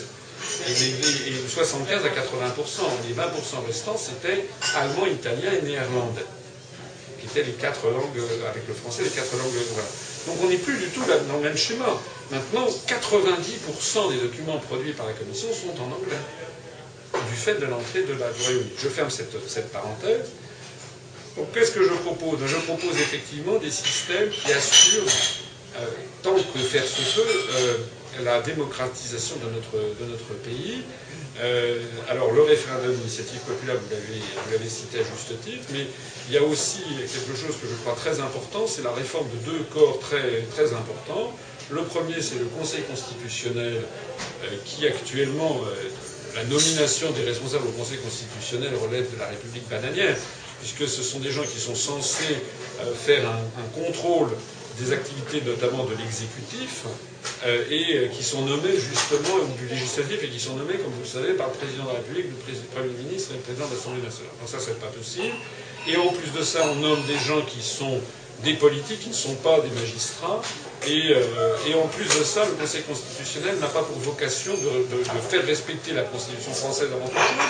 Il a pour vocation de dire, il l'a fait à, Maastricht, il l'a fait au moment de la Constitution européenne. Ah, l'exécutif nous propose un traité qui viole la Constitution, donc, conclusion, il faut modifier la Constitution, donc il faut un référendum. Alors là, j'ai pris exemple sur ce qui se passe en Allemagne. En Allemagne, ce n'est pas, un conseil constitutionnel, c'est un tribunal, c'est le tribunal constitutionnel de Karlsruhe, où il y a des magistrats professionnels qui sont, qui sont élus pour 12 ans avec, euh, euh, par, les, par les assemblées, par le Bundestag et le Bundesrat. Donc ça, c'est un processus qui devrait garantir, et en plus de ça, le tribunal de Karlsruhe a pour vocation d'assurer la, la, dirais la pérennité de la Constitution de la République fédérale d'Allemagne. Au passage, je signale d'ailleurs que s'agissant de la Constitution européenne, les, magistrats de Karlsruhe ont dit que si le, processus européen continuait comme actuellement, il faudrait que la République fédérale d'Allemagne quitte l'Union européenne. Ça a été caché en France, mais du point de vue constitutionnel, la situation se tend euh, en Allemagne. Alors, je prévois également euh, une saisine euh, par des groupes de citoyens de cette Cour constitutionnelle que je propose de créer, ainsi modifiée, et l'obligation à la Cour constitutionnelle française de faire respecter la Constitution française avant toute chose. Je prévois également la suppression de l'article 89 de la Constitution française, qui est le recours, la possibilité de modifier la Constitution par la procédure du Congrès. J'estime que la, la, Constitution étant notre loi suprême ne peut être adoptée et modifiée que par référendum, donc par l'article 11. Ça veut dire en particulier que l'affaire, le traité de Lisbonne n'aurait jamais pu être ratifié euh, compte tenu de ce qui s'est passé. Voilà. Donc ça, ce sont des, Je prévois aussi la, modification du, CSA, hein, du Conseil supérieur de l'audiovisuel. Le CSA actuellement, qui est censé faire respecter euh, l'objectivité des médias, elle ne le fait pas parce que, euh, d'abord, il est nommé, les responsables du CSA sont nommés comme le Conseil constitutionnel. Monsieur Michel Boyon a été nommé par le président de la République. Bon, euh, écoutez, franchement, c'est pas raisonnable. Et en plus, ils n'ont aucun moyen, ils ont un salarié. Donc, il s'agit de transformer ça également en une cour supérieure de l'audiovisuel qui aurait des vrais pouvoirs, parce qu'actuellement, il n'a pas de pouvoir.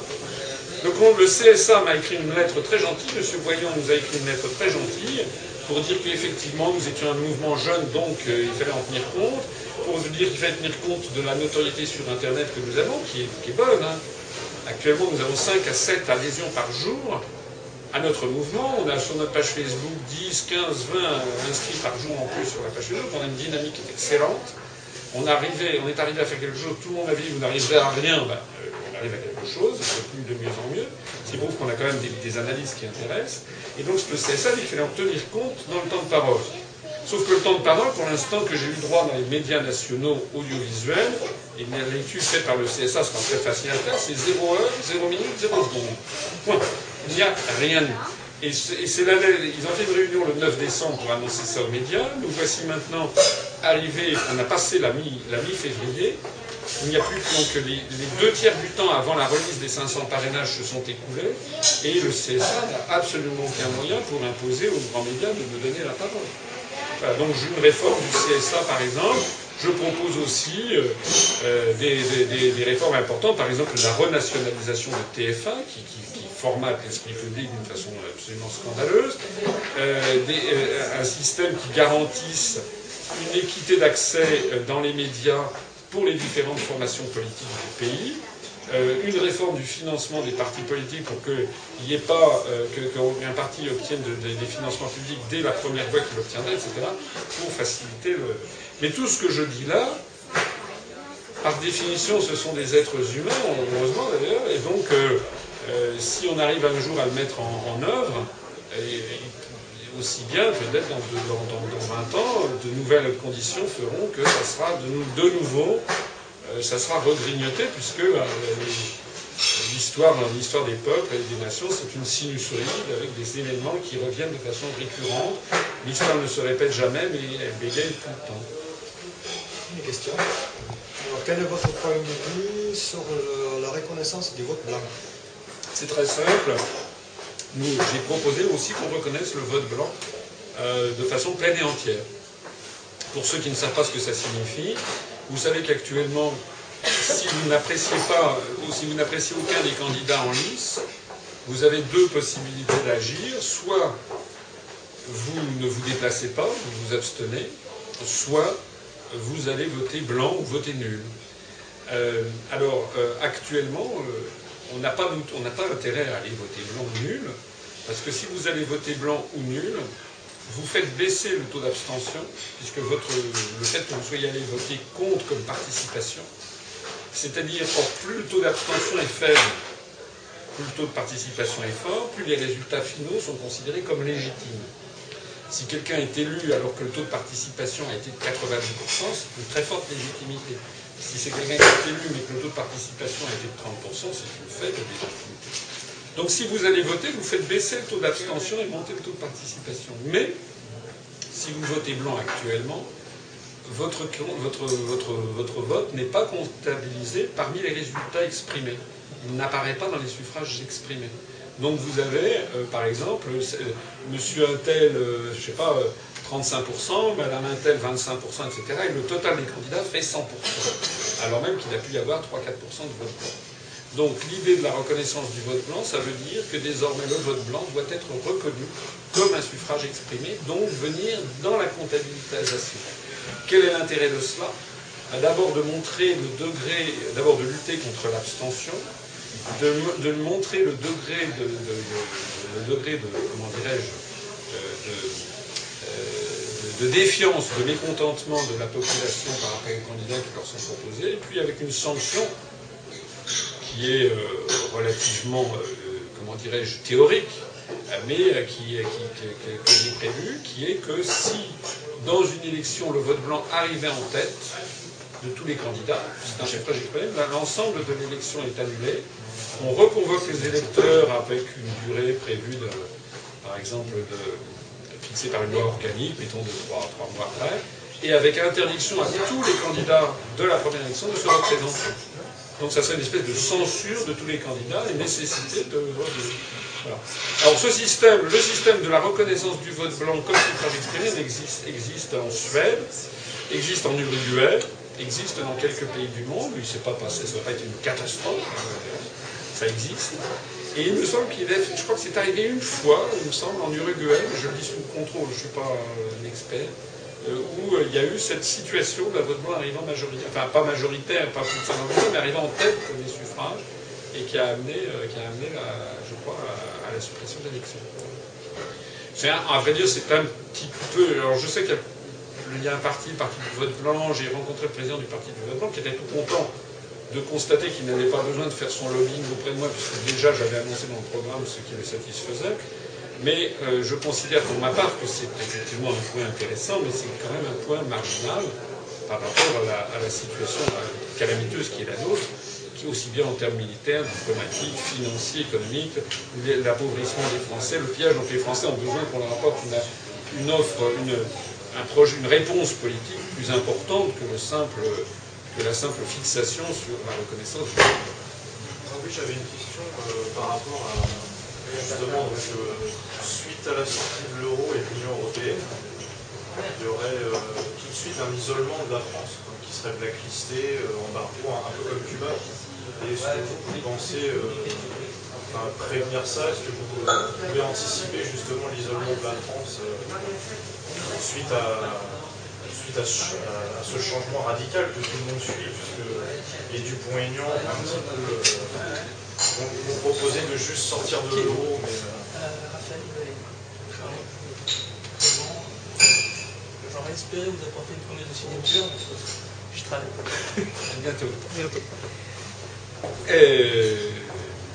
En plus, alors, alors, alors, sur un éventuel embargo économiquement, comment s'en sortir euh, suite à, ça Oui, alors je sais bien que, je sais bien que euh, les, lorsque les gens n'ont plus d'arguments à opposer, n'ont pas d'arguments à opposer, parce qu'en rien n'ont très peu d'arguments à opposer à, mes analyses, on sort aussitôt les menaces. C'est on veut terroriser les gens. On n'est plus dans le domaine de la démocratie, on est dans le domaine de la terreur. Des véritables j'insiste, des véritables anti-démocrates, des véritables fascistes, à mon avis, ce sont ceux qui veulent terroriser les gens au lieu du débat rationnel. Donc parmi les arguments, on essaye de faire croire aux gens que si on sortait de l'euro ou de l'Union européenne, ce serait, ce serait la catastrophe totale. Alors j'ai plusieurs arguments à faire valoir, moi, en échange de ça. D'abord, c'est la situation, par exemple, en Suède, que je décortique dans une de mes conférences, hein, qui s'appelle euh, Faut-il avoir peur de sortir de l'euro? J'explique ce qu'a subi j'ai bien subi une espèce de calvaire euh, subi par le peuple suédois pendant toute l'année 2003.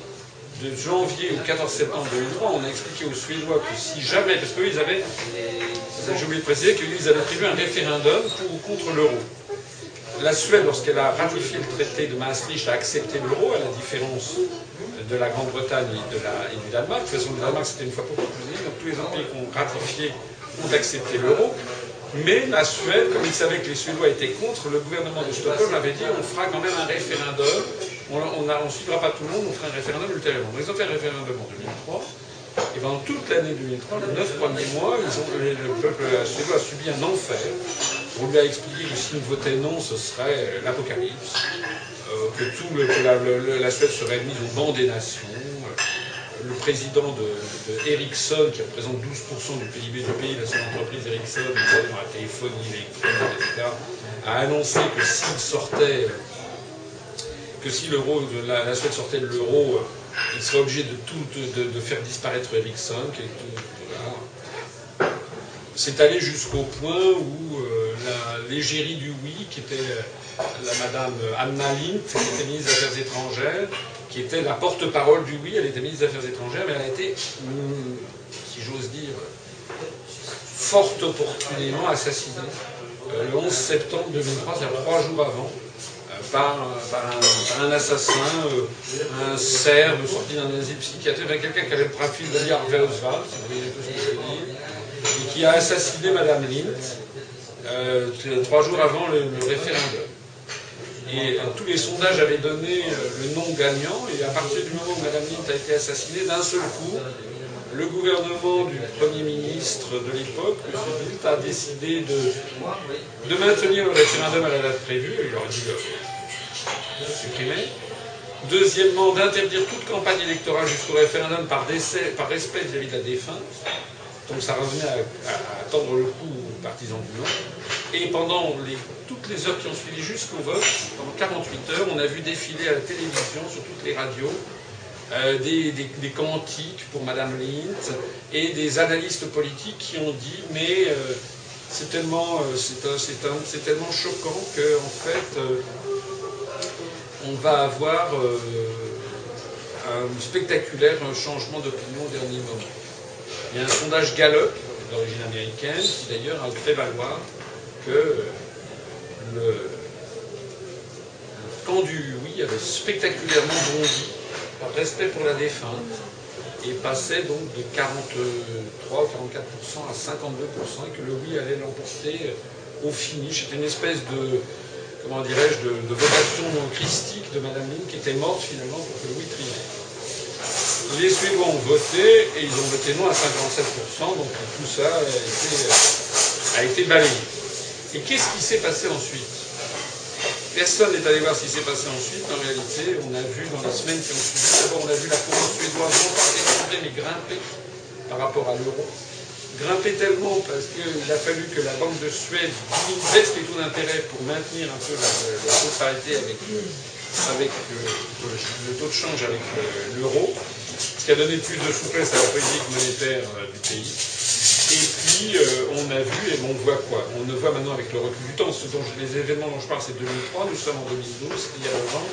Depuis lors, la croissance en Suède a été à peu près 60% supérieure à la croissance de la zone euro.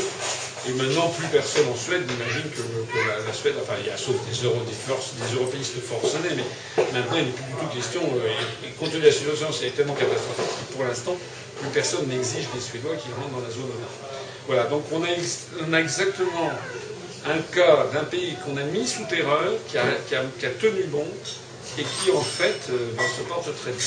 Alors maintenant, pour répondre plus directement à votre question, qu'est-ce qui peut se passer si la France sort de l'euro? Ben, la France et de l'Europe, de l'Union C'est complètement différent de la Suède. La France, c'est un pôle central. Oui, mais justement, la Une France. relation fraternelle avec les États-Unis. Donc, euh, déjà, le commerce avec les, les Américains terminé. C'est, euh, on, Mais on- non. on est obligé de faire du commerce avec les Chinois. Mais non, pourquoi vous- vous allez bien vite en besogne Vous allez trop vite en besogne. Non, c'est que je me dis que le, le changement est radical, donc finalement les solutions qu'eux vont apporter vont être. Mais non, mais attendez, il faut, non, il faut, moi, il y a quelque chose que j'ai découvert quand j'étais, quand je travaillais au ministère des Finances, notamment en matière de commerce extérieur, c'est que les agents économiques sont extrêmement multiples et que la loi du, la loi du capitalisme, ou des échanges d'ailleurs de façon générale, c'est que chacun cherche son intérêt. Et donc, si vous voulez, euh, les, les- les- comment les- ça n'est pas parce que la France sera sortie de l'euro que, les, que, les, Am- que les Américains ne voudront plus, que les Chinois ou les Japonais ne voudront plus acheter de cognac ou de 5 ans, ils voudront toujours acheter du cognac. Ils s'en fichent éperdument que la France soit dans l'Union Européenne ou dans le.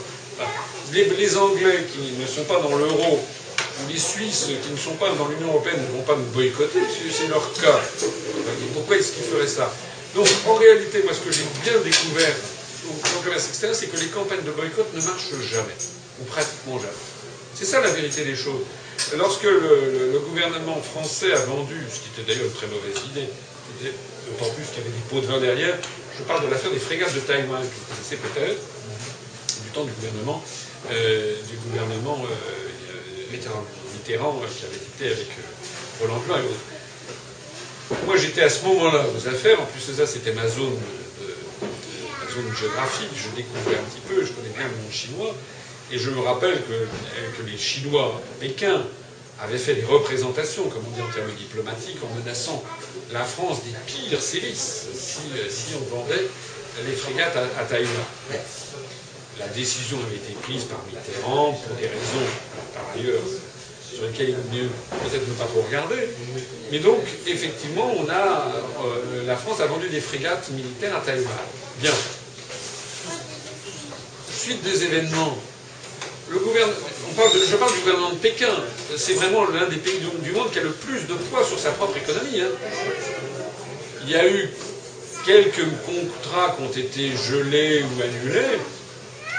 Et au bout du compte, très peu de choses, très peu de choses, parce que les acteurs économiques, euh, ils- s'ils achètent des trucs à la France, c'est qu'ils ont un intérêt. Qu'il faut vraiment se surligner ce point, parce que c'est vraiment ce peur. Oui, parce qu'en fait, les jeux, mais, mais vous voulez, lorsqu'il y a eu, lorsqu'il y a eu, lorsque la France, sur l'affaire de la guerre en Irak en 2003, lorsque la France a pris la position qu'on a connue, il y a eu une- des, des campagnes de boycott qui ont été lancées aux États-Unis, dont ont un peu souffert quelques-uns de nos, de nos exportateurs, mais ça a duré quelques semaines. Bon, voilà. En plus de ça, euh, pour le peuple américain, euh, qui a été aussi berné que le peuple français, si on sort de l'Union européenne, le peuple américain ne comprendrait pas pourquoi il devrait boycotter, c'est pas une affaire qui est concernée. Alors que sur, en 2003, la France a été présentée comme s'opposant aux États-Unis pour mener une guerre légitime en Irak. Donc c'est pour ça que les- le peuple américain avait effectivement, on à, la France. Mais si la France sort de l'Union européenne, les Américains ne comprendront pas pourquoi ça c'est un scandale, donc vous devrez se mêler, euh, se mêler là, les États-Unis. J'ajoute aussi quelque chose de très très important. Je le montre dans une de mes conférences, à la fin, je, montre des, médailles. Euh, parce que je collectais des médailles. Il y a une médaille qui a été frappée en 1848, et au revers, moment donc, où la France a chassé son dernier roi, Louis-Philippe, et au revers de la médaille, il y a une inscription qui est le long de l'Istel, c'est marqué La France donne l'exemple aux nations. Et la France a souvent donné, mais depuis au moins 1789, la France a été souvent celui, la, la nation qui a donné l'exemple, notamment aux autres pays d'Europe. Est-ce que l'on, les gens disent vous risquez des mesures de rétention, et moi je dis non. Vous savez ce qui va se passer C'est pas des mesures de rétention, c'est qu'au contraire, on fera des émules. C'est que si la France décide de sortir de l'article 50, vous allez voir très rapidement, vous allez très, très rapidement les Britanniques, les peut-être les Néerlandais, les Tchèques, les Hongrois, actuellement les Hongrois, il faut voir ce qui se passe en ce moment en Hongrie, euh, les Polonais, les Grecs qui vont dire mais très bien, les Français, nous on veut, on veut faire pareil. Donc c'est ça qui va se passer, c'est ça qui fait peut-être bien peur. C'est- beaucoup plus crédible que les mesures de rétorsion. Quant aux Allemands qui veulent sortir de l'euro, ils seront, contents. Actuellement, les Allemands cherchent qui pourrait porter le chapeau de la destruction de l'euro sans que ça soit eux qui le portent. Voilà. C'est ça qui se passe. Va assister sans doute bientôt, bientôt, je ne sais pas quand, à l'éclatement de l'Europe. Euh, ne pensez-vous pas qu'on pourrait peut-être même aussi en parallèle assister à l'éclatement des États-Unis? Alors, N'y a-t-il pas un risque?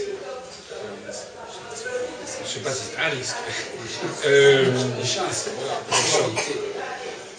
Ça, je pense que ce serait une chance. S'agissant de l'éclatement de l'Europe, il faut, se garder euh, de, tout excès dans un sens ou dans l'autre. Je pense, ça c'est d'ailleurs tout le sens de mon combat politique, je pense que la construction européenne est devenue une prison des peuples, comme tout empire, comme l'Empire ottoman, et qu'elle va finir par éclater. D'ailleurs, ça n'a jamais existé dans l'histoire du monde. L'Europe n'a jamais été unifiée dans notre histoire. Elle ne l'est d'ailleurs toujours pas, parce qu'il y a encore des pays qui, sont, qui ne sont pas dans l'Europe. Et je pense qu'on a atteint le sommet à partir duquel maintenant on arrive effectivement Maintenant, dire ça, ça n'est pas dire euh, ça va éclater dans deux mois et, dix jours. Hein. Ça, peut, ça peut durer encore euh, un an, deux ans, cinq ans, dix ans, quinze ans. Parce qu'il y a une forte capacité de rebond et de résilience du système puisque pour les Américains, c'est quand même tout l'acquis de 1945 qui est en jeu. Leur acquis, c'est de même que les soviétiques ont vu avec effroi tout le glacis que Staline avait obtenu s'effondrer en, 1989-1991. Euh, les Américains vont, là c'est le, pendant, c'est le miroir. Les Américains ne verront pas du tout le gaieté de cœur s'effondrer le glacis géopolitique, la domination qu'ils ont, ont obtenue. Euh, voilà. Donc euh, la, destruction de l'Europe, euh, oui. De la construction européenne, oui. Mais le terme, je ne sais pas. Je, n'en sais rien. Je pense que ça, on en a peut-être encore pour quelques, années. Certainement pas pour plusieurs décennies. Je pense que les forces des, désintégration sont désormais très avancées et qu'on va avoir des éclatements.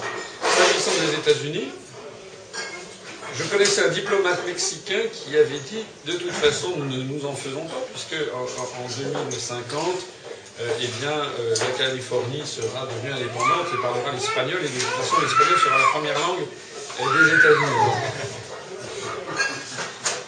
Mais cela étant, ce qui est vrai, ce qui est vrai, c'est que les États-Unis, on en parle, on en parle peu, mais c'est un pays euh, réellement, réellement en difficulté.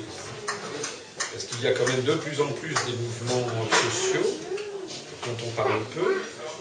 Il y a quand même une, hostilité croissante d'une partie croissante du peuple américain par rapport à ses propres dirigeants, qui est assez nouvelle quand même. Hein. Des mouvements comme Occupy Wall Street, comme Ron Paul, ou comme l'abstention majeure, ou même comme, les, comme euh, des mouvements de plus en plus agressifs euh, du côté de la droite américaine, montrent qu'il y a une très grande insatisfaction. Je rappelle qu'il y a 50 millions d'Américains qui n'ont aucune couverture sociale. Je rappelle ce qui s'est passé au moment du cyclone sur la Nouvelle-Orléans, c'était quand même des scènes de, guerre civile. Hein. Il a fallu envoyer l'armée quand même.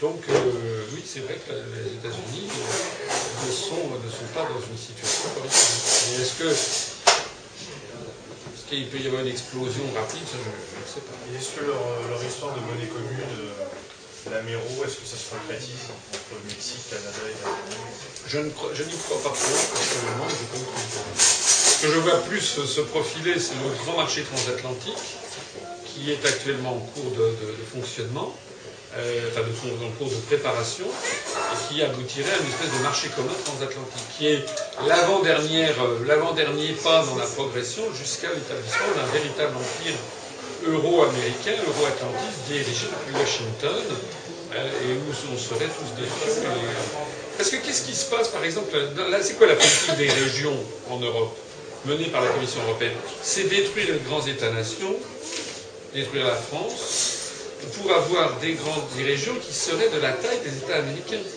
C'est un problème de congruence, si j'ose dire. Hein. De la même façon que les communautés de communes dont on nous rebat les oreilles, pourquoi est-ce que la France ne peut pas avoir 36 000 communes? Pourquoi est-ce qu'on nous rebat les oreilles continuellement avec la nécessité de... C'est en fait pour l'objectif tacite, c'est que les communes aient la taille des counties américains. Donc il faut, que les, il faut que les États aient la taille des provinces américaines, enfin des États américains, c'est-à-dire, par exemple, bah, la, Bretagne, c'est la taille, je sais pas, la taille de, laquelle de la Floride, euh, euh, mais et puis, euh, des, comtés à l'intérieur. Et puis accessoirement, évidemment, détruire, détruire les, États qui gèrent. J'en parle de façon badine, mais c'est quelque chose qui, est terrifiant. C'est qu'il y a quand même un objectif terminal qui est d'avoir, qui est plus France, et qu'il n'y ait plus que des régions avec une espèce de langue locale, un idiome local qu'on fait revivre euh, auquel on, redonne vie alors qu'il avait disparu. Hein, la, langue bretonne, qui, comme vous savez, est une langue de, création récente. Hein, ça a été codifié au début du XXe siècle, avec des dialogues des différents dialectes, l'occitan, le basque, etc. Donc, euh, dans chacune de ces régions, il y a des gens qui utilisent un dialecte local, mais que la koiné, comme les linguistes, c'est-à-dire la langue vernaculaire générale, ça soit l'anglais. Et le résultat, c'est qu'il n'y a plus de place euh, pour la langue française. De même qu'il n'y a plus de place pour la France. Il y a quelque chose qui est frappant dans le raisonnement des européistes, c'est que c'est le, niveau national qui a toujours tort.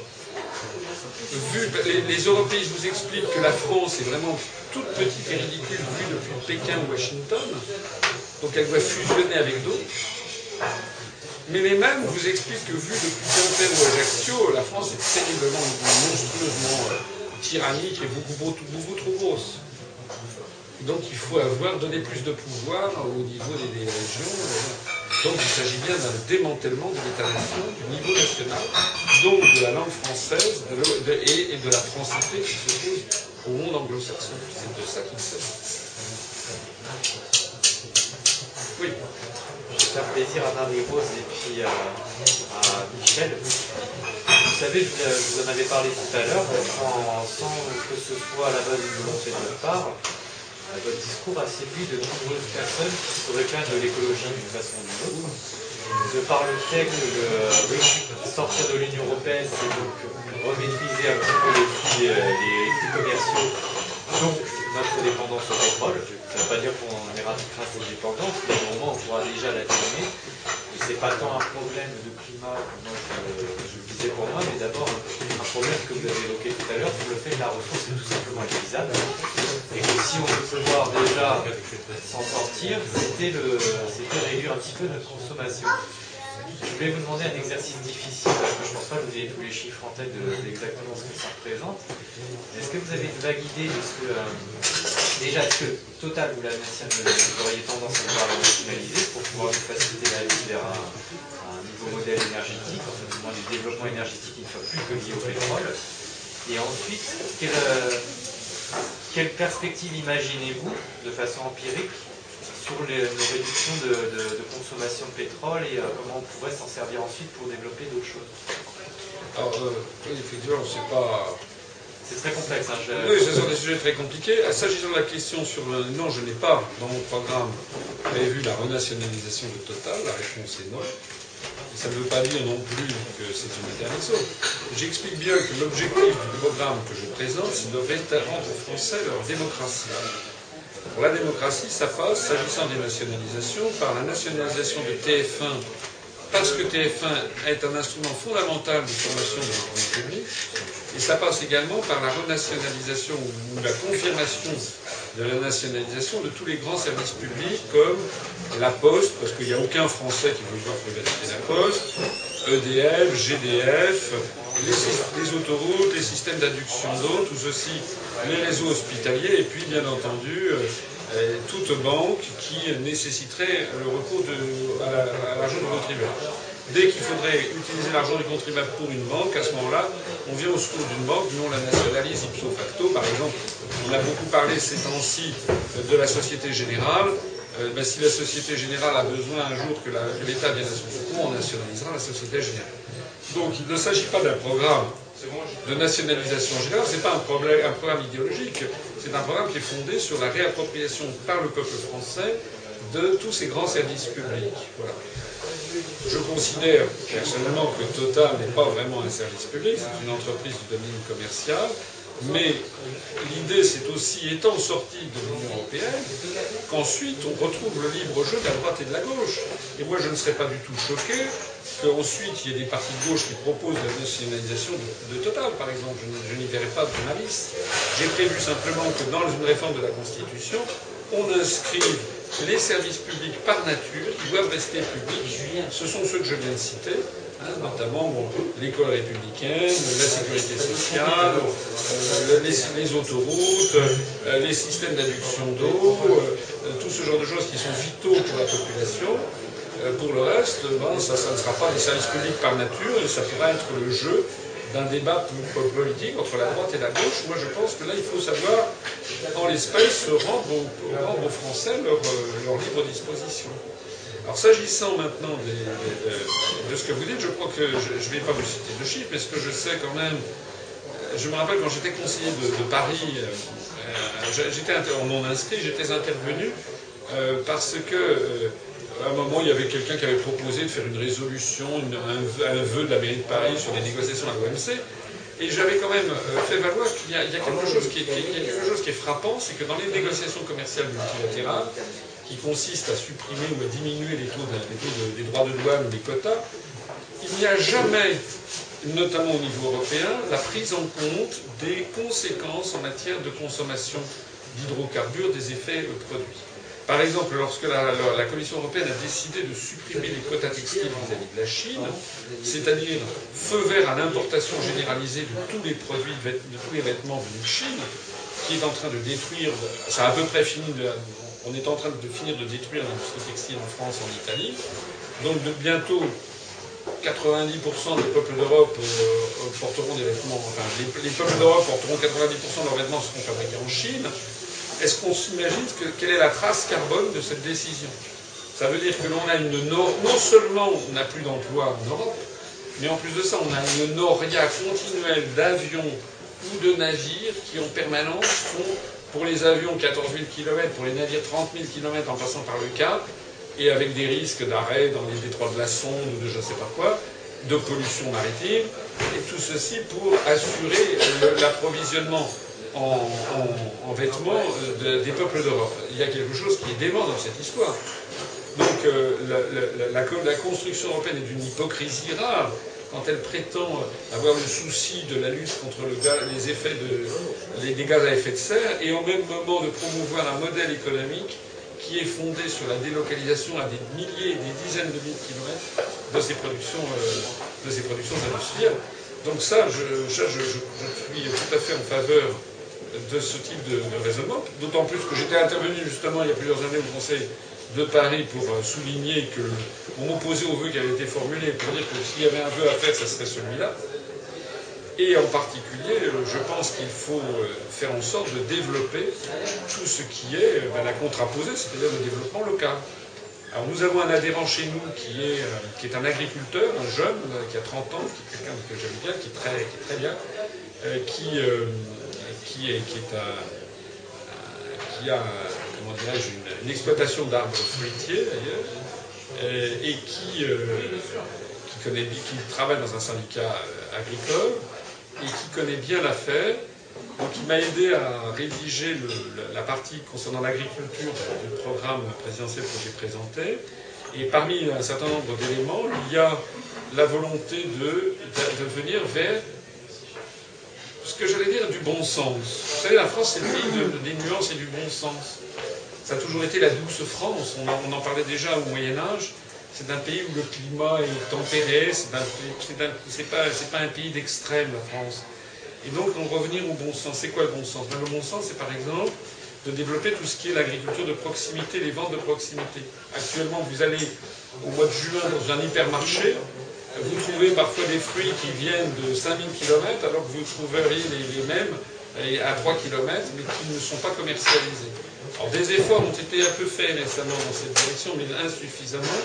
Donc nous, nous proposons d'avoir un système de plateforme qui serait géré euh, au niveau national et dans, toutes les régions d'avoir des espèces de plateformes d'information, surtout maintenant grâce à Internet. On peut avoir une mise en relation constante des, producteurs et des distributeurs, une espèce de plateforme de distribution pour faciliter et développer, même pousser, forcer même les, grandes centrales de distribution à distribuer d'abord les productions locales pour faire du, de la production locale. Alors on peut commencer par les fruits et légumes dans l'agriculture, mais on peut aller ailleurs, sur d'autres productions. Après, il y a des avances Comment? Il y a des amas aussi. Oui, des amas, bien sûr, on en, parle, ça fait partie, c'est un peu ce, qui, que nous avons ici. Il y a aussi l'idée de développer une agriculture plus respectueuse euh, de l'environnement. Donc vous savez qu'actuellement vous avez des, espèces d'agriculture à deux vitesses, avec euh, d'abord l'agriculture industrielle, bourrée de pesticides, de cibles, et le créneau, à l'autre côté, la niche de, la, des productions bio. Il y a peut-être un, moyen terme à trouver avec ce, qui se développe, l'agriculture raisonnée, donc avec une utilisation de variétés euh, de cultivars faits par des recherches agronomiques comme l'INRA ou ce genre de choses, sans OGM, hein, mais simplement par des croisements naturels, on arrive à avoir maintenant des productions qui sont mieux résistantes, et puis développer aussi euh, une agriculture qui utilise le moins possible d'engrais, et développer aussi une meilleure connaissance des, marchés par les, les consommateurs. par exemple, les consommateurs se rendent compte qu'un beau fruit ou un, bon légume n'est pas forcément le plus beau. Un bon fruit ou un bon légume peut avoir peut-être un peu moche, mais euh, calibré. Voilà, c'est des problèmes de calibrage, les problèmes, vous savez, de, on vernit, on met du cirage sur les, sur les oranges pour qu'elles brillent, etc. Donc tout ceci, euh, ça nécessite une formation euh, du consommateur. Et ça, je pense que c'est des choses d'avenir. Je pense qu'il y a de plus en plus le souci de revenir à quelque chose de plus raisonnable, hein, de plus sain, et qui correspond à vraiment à un souci de, la population.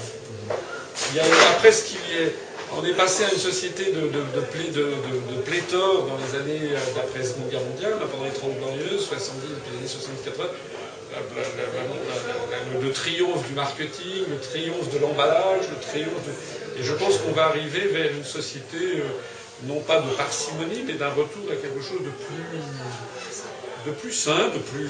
Voilà, sain dans tous les domaines, hein, sain non seulement... Euh, euh, comment dirais-je, gustativement et sanitairement, mais même psychologiquement. Quoi. Avoir des choses, euh, bon c'est normal d'avoir des fruits qui sont un peu mal calibrés, d'avoir des, tomates qui ressemblent à des tomates, mais qui sont souvent bien bien meilleures que... Je le dis d'autant plus que comme tout le monde, moi j'ai une petite maison de campagne, l'été je m'aperçois que les, tomates qu'on achète sur, euh, qui, sont cultivées par les, petits producteurs maraîchers de Cône-sur-Loire, par exemple, pour ne pas le citer, euh, on trouve des tomates à des goûts qui sont extraordinaires, alors que les tomates qu'on mange tout au long de l'année, qui sont cultivées en hors sol, etc., sont toutes des tomates, ça n'a aucun ça a le goût, ça goût de l'eau. En matière de démocratie, euh, ah, la, séparation des pouvoirs, il paraît que c'est fortement violé en ce moment. Oui, alors vous faites bien en parler, puisque j'en parle justement sous cet angle-là en rappelant le principe de Montesquieu dans l'esprit des lois, dans son fameux ouvrage, vous savez, Montesquieu, le grand philosophe français des Lumières, qui dans son, ouvrage L'esprit des lois, qu'il avait, publié en 1748, avait justement dit que pour lutter contre la tyrannie, il fallait aboutir à une séparation des pouvoirs entre l'exécutif, le législatif et le judiciaire. Et donc, non seulement je considère qu'il faut renforcer cette séparation des pouvoirs, s'agissant par exemple du pouvoir du président de la République, je propose dans mon programme de revenir à ce que j'appelle une présidence citoyenne, c'est-à-dire en particulier, euh, je propose de diminuer de 40% le budget de l'Élysée, qui est devenu pléthorique. Je propose aussi d'arrêter toute dérive monarchique, c'est-à-dire la non-médiatisation de ma femme, de mes enfants. Moi, ça m'énerve beaucoup d'entendre parler de la première dame de France, parce que ça n'existe pas. Ça, ça, ça, ça, vient des États-Unis, la First Lady. Du temps de Gaulle, on ne disait pas que tante Yvonne était la première dame de France. Ça, n'existait pas. C'est comme si euh, Madame Royale était un jour élue présidente de la République, ça serait le, premier homme de France, mais ça veut dire quoi? Non, il y a la femme du président de la République, ou le mari de la présidente de la République, mais je pense que c'est attentatoire au principe de la démocratie. Euh, moi, j'aime, moi, les schémas de pensée, c'est plutôt, c'est plutôt Solon, c'est plutôt la, République romaine, c'est plutôt la, voilà, il faut en revenir à, une certaine, euh, comment dirais-je, oui, sobriété, euh, euh, dignité de la fonction aussi. C'est être digne. Pas, moi, si je suis élu président de la République, je, je ferai en sorte de ne jamais médiatiser. J'ai une fille, j'ai un fils. Il n'est pas question pour moi, ni ma femme, qui d'ailleurs ne l'accepterait pas, parce que j'ai une femme qui, a, les mêmes qualités que moi, donc elle, a, de la personnalité, si vous voulez, et donc elle n'accepterait pas d'être médiatisée, d'être... Voilà, chacun doit avoir, je crois que ce sont des choses importantes. Alors pour revenir plus, en, plus directement à votre question, je crois qu'il faut aussi euh, bien distinguer un nouveau pouvoir qui est d'une extrême importance que n'avait pas pu voir Montesquieu en, en 1748, qui est le pouvoir des médias. Donc je propose qu'on reconnaisse comme je le dis dans mon programme, que nous soyons les Montesquieu de 2012 et que nous fassions donc, euh, reconnaissions euh, dans sa plénitude un quatrième pouvoir, le pouvoir médiatique, et faire en sorte qu'il y ait donc que ce pouvoir médiatique soit un contre-pouvoir par rapport aux trois autres. Donc avec une totale disjonction par rapport à l'exécutif, au législatif et, au judiciaire, mais aussi par rapport à ce que nos aïeux de 1944 du programme du CNR appelaient euh, les féodalités économiques et financières. Donc il faut absolument couper le cordon qui lie euh, les, les, médias aux donneurs d'ordre économiques et financiers. D'où, c'est possible ça bah, D'où la renationalisation de TF1 que je propose, d'où également une limitation drastique du financement des, par, par, par, la publicité en tout cas des trois premières chaînes de télévision françaises. Ici, il y a des chaînes, on peut laisser des chaînes de télévision commerciales. Je suis pas, je n'ai pas envie d'être un. C'est pas une idée totalitaire. Ce que je dis simplement, c'est que c'est un crime contre l'esprit et un crime contre la démocratie, un crime contre nos compatriotes que d'avoir la première chaîne de télévision française qui est écoutée par 10 millions, 12 millions, 13 millions de téléspectateurs tous les soirs et qui plonge nos concitoyens dans la bêtise et l'abrutissement permanent. Voilà. C'est pas les Américains. Donc, alors oui, parce que entre autres choses, TF1 est possédé par Bouygues, mais Bouygues est possédé en partie par American Funds.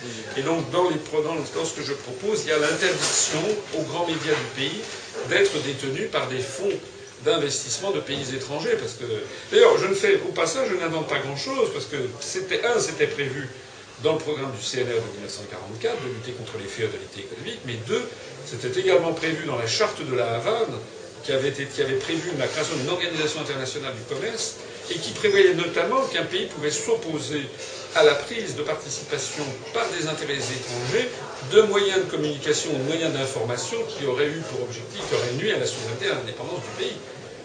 D'ailleurs, charte de la Havane que les États-Unis ont fait capoter. c'est pour ça qu'on a eu ensuite le GATT. Donc, ça c'était euh, juste après la Seconde Guerre mondiale. Donc moi je propose d'en revenir à ça. On ne peut pas tolérer que les Français soient, soient, soient, soient qu'il y ait un lavage de cerveau constant fait par TF1. Et même France 2 et France 3, c'est à peine mieux.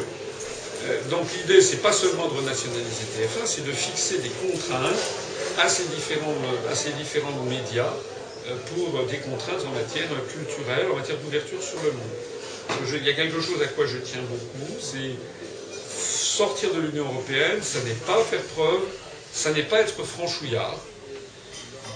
Nous, ce que nous voulons, c'est on ne veut pas être américanouillard. Et moi, j'en ai assez de l'américanouillardise. Donc, euh, actuellement, nous ne sommes pas dans un processus de mondialisation, nous sommes dans un processus d'américanisation accélérée. Et comme je le dis, ayant eu la chance de vivre au Japon et d'avoir été dans 95 pays du monde, il y a une richesse de production culturelle, artistique, cinématographique dans l'ensemble des pays du monde. Or, à la télévision française, je ne sais pas ce qu'il en est à la télévision belge, mais à la télévision française, jamais, mais jamais de chez jamais, je parle je parle des grandes chaînes de télévision. Je ne parle pas des gens vont me dire oui, mais Arte, à 2h03, à 2h15 du matin, euh, le vendredi 29 février, euh, ils ont passé un truc génial. Oui, très bien. Mais ça, ça, c'est inadmissible. C'est inadmissible parce que la vocation d'un service d'audiovisuel, c'est d'élever le niveau de toute la population. C'est comme si on disait, c'est comme si on supprimait l'enseignement obligatoire en disant oui, mais ceux qui veulent, ils peuvent aller à l'école. Et justement, c'est tout l'acquis de la République, c'est de dire qu'on n'a pas le droit de ne pas vouloir aller à l'école. Tout le monde doit aller à l'école, c'est le principe même de cet âge, je crois. Et eh bien, je dis de la même façon, on n'a pas le droit d'être bête. Donc on a, on a le, on j'exagère un peu. On a le droit de regarder des, émissions de délassement. Je ne vais pas vais pas transformer l'ensemble.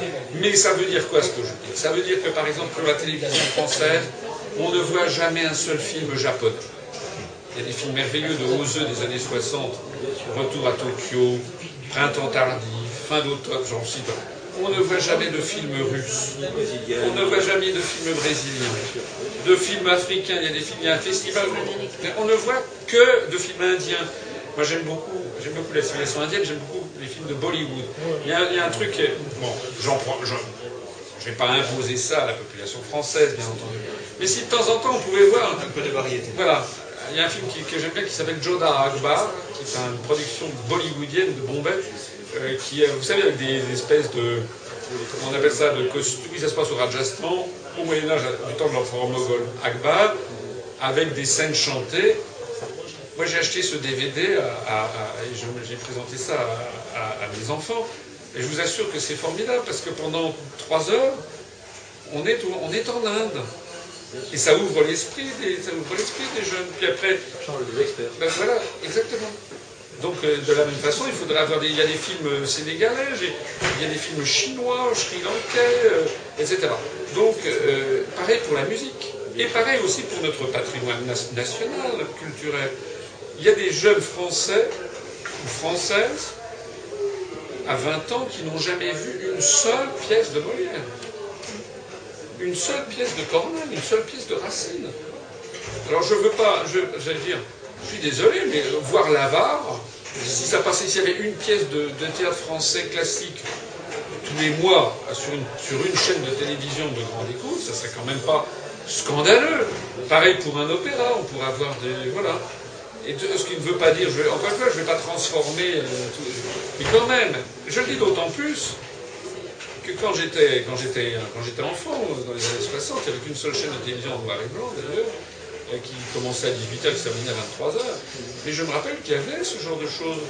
Et, il y avait, euh, je dis pas, il y avait des émissions de temps en temps, même, même on peut avoir des, pièces de théâtre euh, de, de, je sais pas, de la biche, de Fédo, il y a des choses qui sont très très rigolotes quand même. Comment ça se passe? Mais oui, ça se passait. Ça se passait, je dis, en effet, si j'ai pas de faire ça tous les soirs, tous les jours, mais maintenant il n'y a plus rien. Maintenant, ce ne sont que des séries américaines ou des émissions de lavage de cerveau style Colanta ou, ou Starak à la télévision. Starak, c'est pas possible. Non, parce que c'est vraiment de la responsabilité des élites politiques que, de faire ça. Parce que ce, que véhiculent les séries B américaines, les Starak, c'est justement une vision complètement américanisée du monde, où la culture est réduite à néant, il n'y a plus que le violence, il n'y a plus que la violence, le sexe, l'argent, le, le, show-off, la superficialité. Euh, voilà, voilà. c'est ça que, contre quoi je veux, je veux lutter. Ma, ma question voulait, voulait plutôt se, se, centrer sur ce qui se passe à l'Assemblée nationale, par exemple où on instrumentalise l'Assemblée nationale, des gens, les députés ne font que signer des choses qui sont décidées par d'autres. Alors ben ça, répondre les lois. mais ça, c'est l'Europe. C'est un des travaux très importants, une des, conséquences très importantes de la construction européenne, c'est que la très grande majorité des textes de, loi sont des simples transpositions des directives européennes. Est-ce qu'on n'est pas trahi par nos députés alors qu'ils devraient refuser de signer ah, oui. Un être humain adulte est responsable. Mais, non, mais monsieur, ils ne peuvent pas, ils ne peuvent pas le faire puisque nous sommes sous l'empire des traités européens. J'insiste sur le fait que si on veut sortir de l'Union européenne, ça n'est pas par, ça n'est pas par une fantaisie. C'est parce que c'est à l'issue d'une. J'ai fait, une conférence qui s'appelle 10 raisons essentielles de sortir de l'Europe où j'essaie d'expliquer pourquoi nous devons le faire. Il faut savoir, par exemple, en matière d'OGM.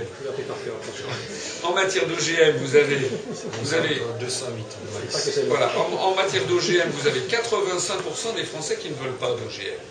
Donc, si nous étions dans une démocratie normale, nous n'aurions pas d'OGM. Tout simplement parce que, les, députés, qu'ils soient de droite ou de gauche, quand ils rentreraient dans leur circonscription, ils verraient leurs électeurs vent debout contre les OGM. Ils le sont d'ailleurs, mais comme actuellement, donc, la France a tardé à transcrire en droit français les directives venues de Bruxelles. Et comme ça a tardé, vous savez ce qui s'est passé. Les Français ne le savent pas, c'est que comme nous sommes dans l'Union européenne, il y a un gendarme qui s'appelle la Cour de justice. La Cour de justice de la, des communautés européennes devenue la Cour de justice de l'Union européenne qui est à Luxembourg, la CJUE. Eh bien, la Cour de justice, saisie par la Commission européenne parce que la France avait tardé à transcrire en droit interne les directives concernant les OGM, a condamné la France avec des pénalités de 160 000 038, je crois, euros par jour de retard. 1 600 000 euros si on dure 10 jours. 16 millions d'euros de pénalité si ça dure 100 jours. Voilà, c'est à ça qu'on est confronté. C'est pour ça que les gens qui vous disent, style Monsieur Mélenchon, il va désobéir au traité, mais à supposer qu'on désobéisse au traité, d'abord il oublie M. Mélenchon que l'article 5 de la Constitution fixe au président de la République la nécessité de respecter les traités. Mais si on désobéit au traité, eh bien nous serons immédiatement traînés comme des malfrats devant la Cour de justice, soit par la Commission européenne directement, soit par une saisine d'autres États membres qui diront la France ne respecte pas les traités. Comme ça sera évident, puisque d'ailleurs le président de la République, M. Mélenchon, l'aura lui-même annoncé qu'il désobéit au traité, nous serons immédiatement condamnés. Et donc à ce moment-là, M. Mélenchon, dans ce cas de figure, se trouverait devant l'hypothèse soit d'obéir aux injonctions de la Cour de justice et donc de revenir la queue basse en disant à ses compatriotes j'ai voulu désobéir et j'ai pas pu, soit il serait obligé de dire ben, il faut sortir de l'Union européenne, et à ce moment-là il tombe sur notre proposition d'en sortir en vertu de l'article 50, mais cet article étant fondé sur une négociation avec les autres partenaires, on se serait placé stupidement dans la pire des positions vis-à-vis de nos partenaires pour entamer une négociation. Qui est en contre-pied avec ses, avec ses sponsors. Voilà, absolument. Donc en réalité, c'est la première version qui serait la bonne. C'est d'ailleurs ce qu'avait fait M. Jospin. En 1997, lorsqu'il y a eu la dissolution euh, de l'Assemblée nationale, M. Jospin et le Parti socialiste a annoncé qu'il allait renégocier les critères de Maastricht. Il, y a une majorité socialiste qui est arrivée à l'Assemblée nationale. M. Jospin a été, nommé Premier ministre. M. Jospin est allé se rencontrer avec le chancelier euh, Gerhard Schröder et puis M. Chirac. Et puis M. Jospin est revenu, il est passé à TF1. Et il a dit, mes chers compatriotes, je suis allé voir le chancelier d'Allemagne, et ben malheureusement, il n'a pas modifier les critères de Maastricht. Point. Tout le monde le savait avant. hein. C'est comme monsieur, monsieur, Le Pen qui prétend renégocier les traités, Monsieur Mélenchon qui propose de dire tout le monde sait avant qu'on ne renégociera rien du tout parce que même il y a 26 autres partenaires, donc que par ailleurs tous ces partenaires, tout le monde est tenu par toute la structure, donc ils savent très bien qu'on renégociera rien. Donc ce qu'a prévu Monsieur Mélenchon au cas euh, peu probable qu'il soit élu, c'est qu'il ira effectivement voir les autres, puis il reviendra après la bouche en cœur pour dire aux électeurs de gauche qui auront voté pour lui, ben écoutez, chers amis, je vous ai bien, je vous ai bien lu. Est-ce que vous avez vu la vidéo que, que- que le papa d'Aurélie a, quand il a interviewé Mme Le Pen à la Réunion? Ah oui, oui, oui, oui, oui, bien sûr. J'ai même, eu- j'ai même- non, mais j'ai même- j'ai même eu, j'ai même eu l'auteur de la vidéo qui m'a téléphoné depuis l'île de la Réunion. Mais oui, mais c'est une très bonne vidéo parce que l'on voit bien que d'abord on voit bien que Mme Le Pen euh, est très gênée. Elle est très gênée quand on lui pose des questions. D'abord, elle est très gênée quand on lui parle de l'UPR et de moi, parce que je sais qu'au Front National, bon, on nous connaît. On nous connaît. Et deuxièmement, elle est très gênée. C'est extraordinaire parce qu'on voit que pendant les cinq minutes que dure cette vidéo, ce qu'elle a à l'esprit, c'est comment est-ce que je vais faire pour me sortir de ce guépier sans jamais lui dire que nous voulons sortir de l'Europe parce que nous ne voulons pas. Donc elle biaise, elle tournicote, elle parle ailleurs, elle dit n'importe quoi, mais elle ne dit pas. Elle ne va pas se faire embêter par un bout de papier, elle dit. C'est pas un bout de papier qui va me gêner. Oui, oui, elle ne veut pas se faire embêter par un bout de papier, mais de là à dire qu'il faut sortir de l'Euro- de l'Europe par l'article 50, elle ne le fait pas non plus. Surtout en plus qu'elle a osé dire, elle a dit euh, qu'il existe une clause dans les traités européens, comme quoi lorsque les intérêts vitaux d'un pays sont menacés, eh bien euh, il peut sortir de européenne. Non. Non, mais elle a dit n'importe quoi. Elle- elle- elle- ouais, quand elle parle des intérêts vitaux, elle a fait allusion à ce que l'on appelle le compromis de Luxembourg. Le compromis de Luxembourg qui a été défini en 1960, suite à la crise de la chaise vide de 1965. De Gaulle avait euh, décidé, pour, bloquer toute évolution vers une Europe fédérale, De Gaulle a décidé, à, à partir de juin 65, de ne plus envoyer aucun représentant à Bruxelles. Et ça a duré pendant sept mois. La France l'avait faisait, n'était pas présente. Donc au bout de sept mois, les, autres ont craqué euh, et donc euh, il a été défini un- une espèce de, mémorandum, de, compromis, comme ça, on a dit, euh, voilà, euh, lorsque les intérêts vitaux d'un pays sont en jeu, il peut, il peut s'opposer à une décision. Bien. Mais d'abord, ça n'a pas valeur de traité. Deuxièmement, c'était à une époque où il y avait l'Europe des six. Troisièmement, qui était présidé par De Gaulle et la France représentait, était la, principale puissance. Voilà, donc ça a été un, espèce d'accord, mais depuis lors, nous avons ratifié le traité de, Maastricht, nous avons ratifié, euh, qui change tout, puis le traité d'Amsterdam, puis le traité de Nice, puis le traité de Lisbonne. Donc le compromis du Luxembourg n'existe, il n'y a pas de solidarité. En France, lorsqu'il y, a y a une région sinistrée en France, ça ne vient à l'esprit de personne de se poser la question s'il est normal de dépenser de l'argent parce qu'il y a eu un incendie à de la Réunion, lorsque le, le volcan est entré en éruption, ou bien, parce qu'il y, a eu un glissement de terrain dans, dans le Larzac, ou je ne sais pas où. Ça, ça nous paraît naturel. En revanche, ça ne nous paraît pas naturel euh, de venir euh, au secours des Grecs. Parce que d'ailleurs, si on vient au secours des Grecs, pourquoi vient-on au secours des Grecs et ne vient-on pas au secours des Tunisiens?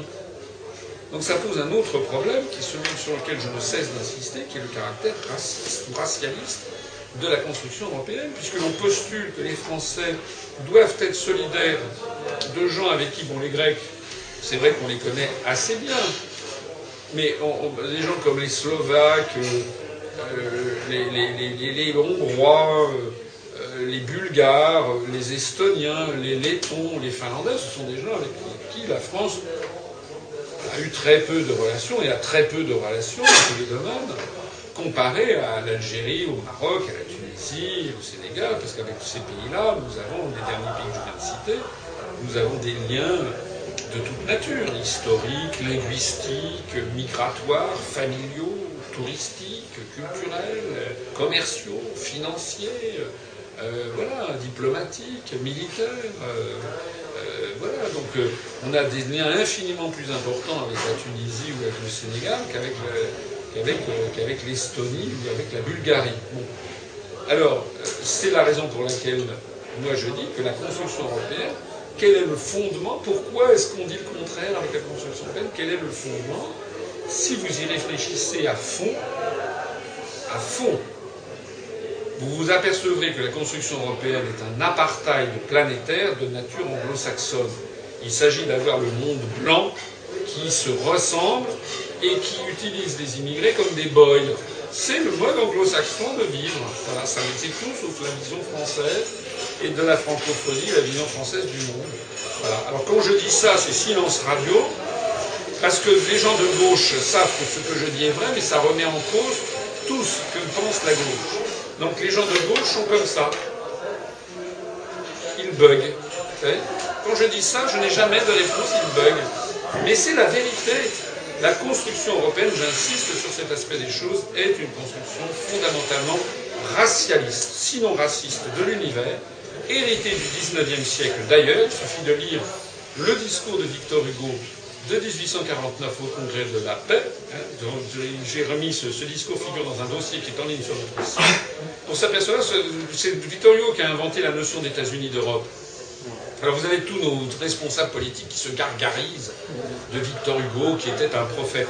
Mais quand on relit le, discours de Victor Hugo d'origine, les bras vous en tombent. Hein. Allez le lire sur notre site internet u-p-r.fr. Vous verrez ce que c'est. Le discours de Victor Hugo qui prophétise les États-Unis d'Europe. Il dit que c'est pour être avec les États-Unis d'Amérique, se tendre la main au-dessus de l'Atlantique, d'ailleurs s'il avait prévu le marché transatlantique, l'objectif étant de coloniser l'ensemble de la planète sous le regard du Créateur. Donc l'idée c'est d'évangéliser toute la planète. Et Victor Hugo dit qu'il s'agit de rendre l'Asie, de rendre l'Afrique à l'homme et l'Asie à la civilisation. C'est-à-dire que les États-Unis d'Europe, conçus par Victor Hugo, rendre l'Afrique à l'homme, c'est qu'ils considèrent que les Africains ne sont pas des hommes. Et ils considèrent que l'Asie n'a pas de civilisation. Donc c'est une pensée extraordinairement raciste et, euh, européocentriste. Il ne faut pas se leurrer. Il ne faut pas se leurrer du tout sur cette conception. C'est pour ça d'ailleurs que les, responsables politiques, quand ils parlent des États-Unis, d'Europe, ils y vont tous à citer le discours de Victor Hugo, mais ils n'entrent jamais dans le détail. Hein. Ils disent tout dire, ah, ce grand Victor Hugo. Et quand on regarde, voilà. D'ailleurs, depuis que j'ai sorti ça sur le site internet de l'UPR, voici trois ans, j'observe que plus personne ne parle du discours de Victor Hugo sur les États-Unis d'Europe. Mais en fait, il était en effet visionnaire, parce que les États-Unis d'Europe, il s'agit bien d'une conception fondamentalement racialiste. Il s'agit, avec la, construction européenne, consiste à séparer les pays torchons et les pays serviettes. Vous savez comment il y a les torchons et les serviettes Il y a les pays serviettes, ce sont les pays blancs d'Europe, avec qui nous avons prétendument un avenir fondamentalement commun. Et il y a les pays torchons, c'est tout le reste. Avec qui, très hypocritement, on dit mais non, on vous aime bien, on fait ci, on fait ça, mais vu des pays du Sud, lorsque Malte, Chypre, la, la Lettonie sont entrés dans l'Union européenne, ils ont croulé sous les fonds structurels européens, dans des proportions que je cite dans l'une de mes conférences, c'est qu'actuellement la France, par l'intermédiaire de ces fonds, donne à peu près 90 à 200 fois plus d'argent par habitant en Lettonie qu'au Maroc, ou à Chypre qu'en Tunisie sur quel fondement cette espèce. Pourquoi ces, ces solidarités à géométrie variable, n'est-ce pas Nous sommes au cœur d'un débat fondamental qui est celui du troisième millénaire, celui du choc des civilisations. La construction européenne est porteuse en germe du choc des civilisations, vous permettez, je reviens un petit peu sur la finance mondiale et à un peu de prospective en imaginant que donc vous êtes au pouvoir et nous sortons de l'Union européenne. On a bien compris que si nous ne sortons pas de toute façon, la finance est appelée à s'écrouler par les mécanismes financiers mondiaux qui, euh, arrivent au bout du bout. Donc l'un dans l'autre, c'est terrassé, mais on pourrait se dire aussi de la même façon que le premier pays assez puissant dans l'Union européenne qui dit je sors, ma monnaie nationale, va créer un effet domino sur le monde de la finance qui fera que non seulement le, pays sortant sera lui-même touché, mais euh, le, reste des pays, dont les pays les plus prédateurs comme les États-Unis ou euh, on pourrait aussi parler de, l'Angleterre ou de la Suède, risque aussi de, se manger une cédule, si vous le terme.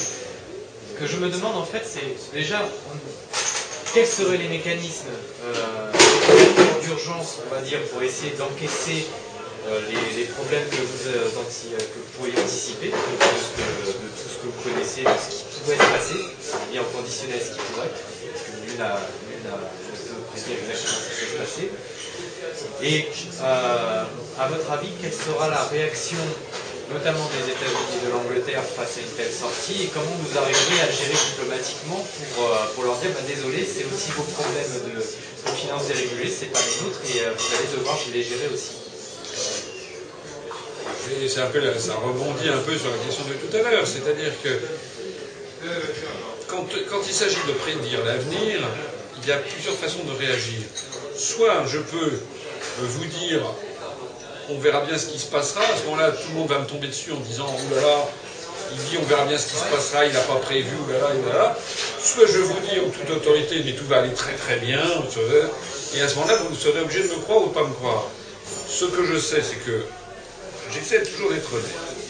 M. Sarkozy s'est fait élire, je le disais tout à l'heure, en disant qu'il a mérité de la défense publique. Jamais on ne l'a autant augmenté les prévisions économiques ont toujours, été, démenties par les faits. Je trouve que les Français sont des enfants quand les Français sont là à réclamer un programme à M. Sarkozy. M. Sarkozy a, ce, que M. Sarkozy a fait au cours des cinq ans, dans pratiquement tous les domaines, c'est le contraire exact du programme. Et les Français attendent le, nouveau programme de M. Sarkozy. Mais enfin, quand on a eu un tel fou, on lui envoie des tomates et on le chasse. Bon. Donc la question, c'est pas tellement la question du programme, la question c'est de savoir quelle est la crédibilité de l'analyse de la personne que vous avez en face de vous. Et puis par ailleurs, la politique, c'est l'art des circonstances. Avant de vous répondre, je voulais vous dire ça et je voulais vous dire aussi autre chose. C'est que la, priorité des priorités dans la vie, en tout cas c'est comme ça que je le conçois, c'est la liberté c'est la liberté. Les Français qui me disent oui, mais quelles vont être les conséquences ici et ça, je leur dis, mais est-ce que vous êtes des hommes libres ou est-ce que vous êtes, déjà des esclaves dans votre tête Est-ce que vous êtes déjà devenus des esclaves dans votre tête Ce débat me fait penser, c'est ce que j'appelle le syndrome Tanguy, vous savez, du nom du film.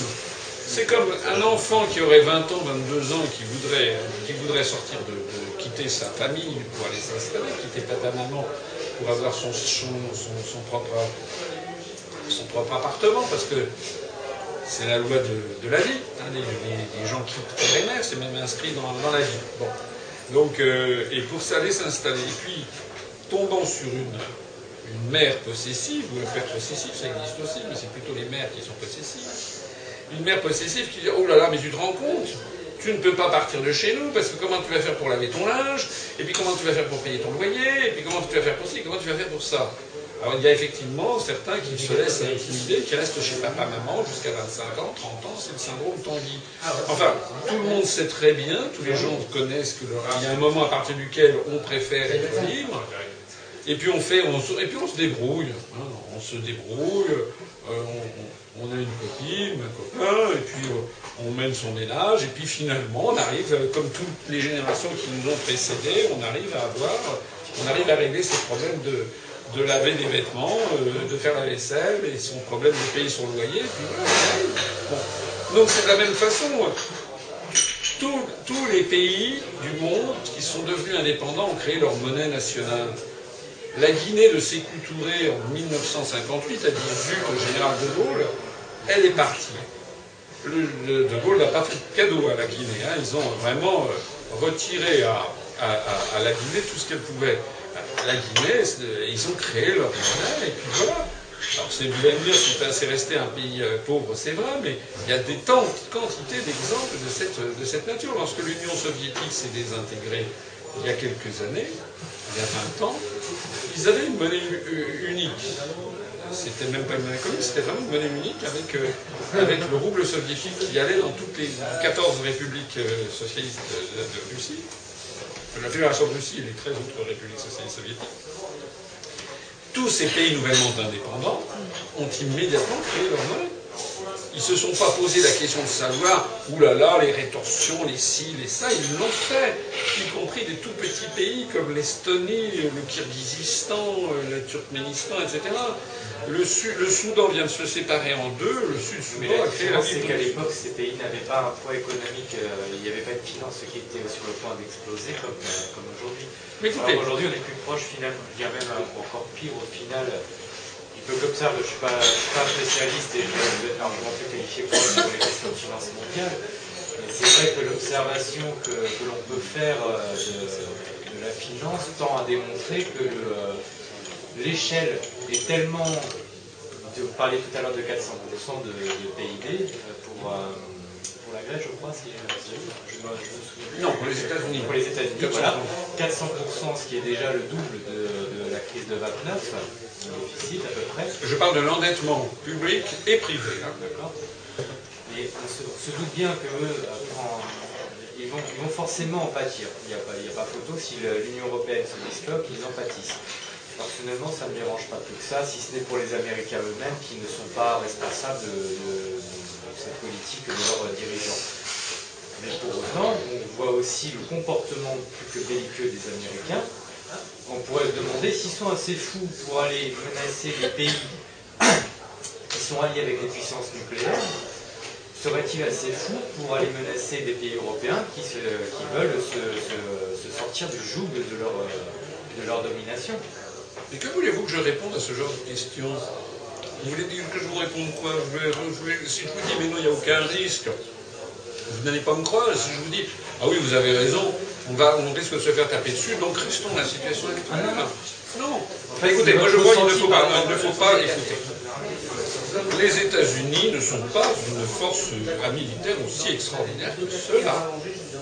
Je suis désolé de le dire, les États-Unis ont été battus par le Vietnam en 1974. Ils ont été chassés du Cambodge en 1975.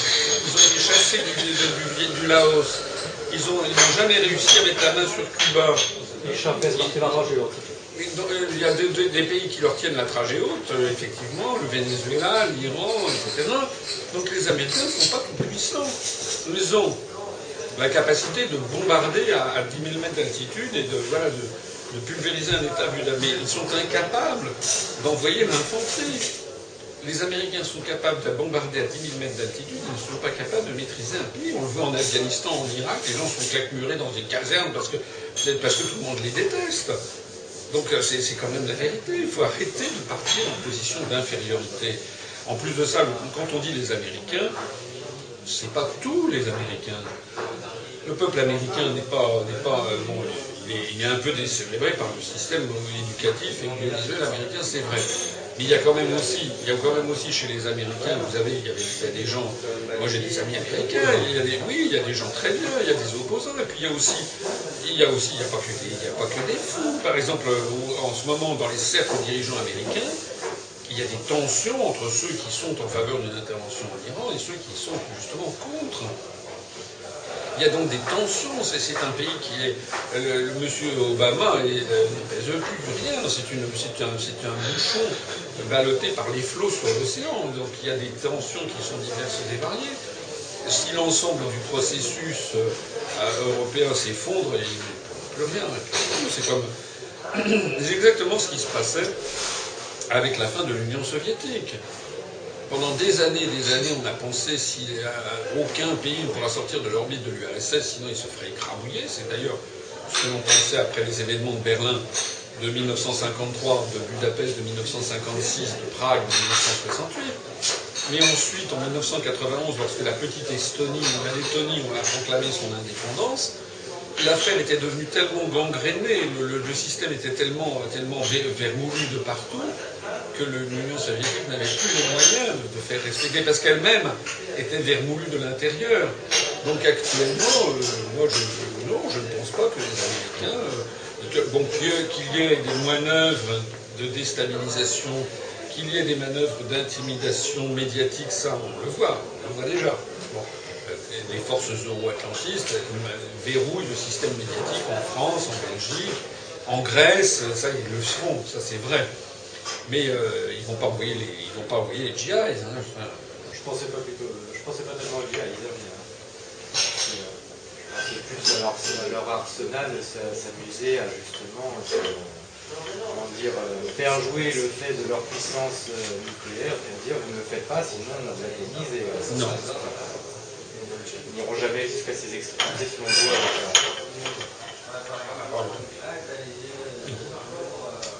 Si on fait photo de voir par une armée en vélo, alors on va pas nous emmerder. Je pense que ce sont les Chinois qui nous protégeront. C'est pourquoi? Parce qu'ils veulent nous vendre leurs produits. Et ce sont les Chinois qui nous protègent. Et pourquoi pas? Bah, Après, je pense qu'il y a un côté utile aussi. C'est que tout, tout, tout, le, tout, le monde, tout le monde est imbriqué.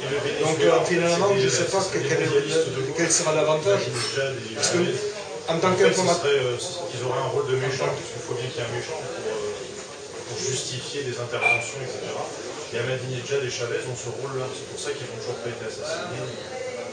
Un, vrai indépendantiste, quelqu'un de vraiment subversif, comme les indépendantistes africains, et systématiquement s'ils sont encore vivants, c'est qu'ils ont un rôle utile. Chavez a quand même subi quelques tentatives d'assassinat. Il a été pris en otage, il a été relâché. Et c'est pour ça que justement, il a été pris en otage, ils l'ont séquestré pendant des heures, ils l'ont relâché, et pendant ces heures-là, c'est peut-être là où ils ont convenu justement de, mais c'est un mondialiste de gauche, euh, ils ont ce rôle utile. Donc c'est vrai que si en France il y a un, mouvement indépendantiste euh, très, très fort qui, pourrait symboliser une trahison vis-à-vis des, Américains, la Seconde Guerre, à l'aide qu'ils nous ont soit c'est une trahison, et là oui, euh, il y a un vrai danger pour, pour la France, soit justement rentrer dans ce rôle utile, finalement, un petit peu euh, savoir nager en eau trouble. Non, écoutez, il faut aussi raisonner de façon dynamique. Les choses ne sont pas statiques. Tout empire périra, disait Jean-Baptiste Durosel, qui est un grand historien. Les États-Unis ne sont pas en phase ascensionnelle, ils sont en phase de décrépitude. C'est très important à comprendre quand même. Nous avons, une décrépitude qui se témoigne dans très nombreux domaines, perte d'industrie, perte de beaucoup de choses, perte des valeurs, mais aussi une perte du sens. la perte du sens, c'est important, ce que j'appelle la perte du sens, c'est dans les grandes, civilisations, enfin dans les grandes sociétés occidentales. C'est d'ailleurs quelque chose qui taraude la société française. Quel est le sens Quel est le sens de la vie? C'est très important. Hein. Les sociétés occidentales sont en train. La France est un pays qui bat des, records de consommation d'anxiolytiques, d'antidépresseurs, parce que parce qu'au bout de la consommation à outrance, c'est quoi? Il y a le vide. Au bout de ça, c'est la consommation dans tous les domaines, consommation sexuelle, consommation alimentaire, consommation de produits électroniques, un espèce de boulimie comme ça, mais au bout se pose la question du sens. Et c'est la société américaine qui est dans cette situation. Regardez, cette pauvre Whitney Houston qui, sait, qui est morte probablement en suicidant, c'est la quintessence de cette société. C'est d'ailleurs la superficialité, le show-off, le truc, le machin, le truc qui brille, et puis, et puis ça trahit en fait des béances de, de drames humains effrayants, de solitude effrayante. La solitude des individus en Occident est effrayante. Derrière, chacun, derrière son ordinateur, les gens sont terriblement, seuls. Donc on est face à un modèle de société qui, n'est pas, très enviable. Même des choses qui me frappent beaucoup quand je, voyage beaucoup dans le monde. Il m'est arrivé d'aller. Je, sais que le propos que je vais tenir peut être perçu un peu de façon narquoise en disant ça fait un peu marche Chantal et tout. Je suis allé dans des pays qui étaient vraiment des pays pauvres, très pauvres, mais où il y a quand même euh, une joie de vivre, des enfants partout, des gens qui rient, des gens qui sont heureux. Et là, vous revenez en France. Mais quelle, mais c'est vrai, mais quelle, quelle tristesse, quelle l'agressivité des Français, la morosité. on a l'impression que c'est un peuple qui. Et, et pourquoi ça? Dans le temps, enfin dans le temps jadis, euh, sous Louis XIV, il y avait un proverbe qui disait euh, En France, tout finit par des chansons. Ce proverbe peut-être Je ne sais pas si vous connaissez. Mais c'était, un proverbe du XVIIe, XVIIIe siècle.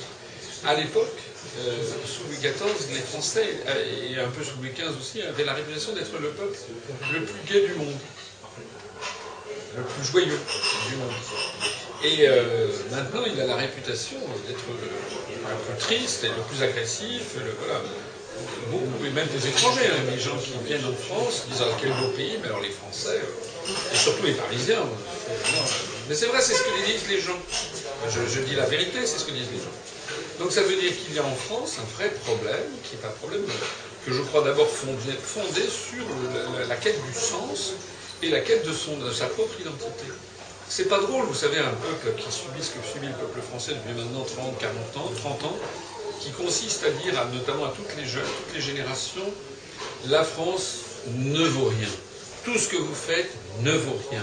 Vous n'avez été un peuple que de collabos, de colonialistes, de racistes, etc. Vous n'êtes que ça.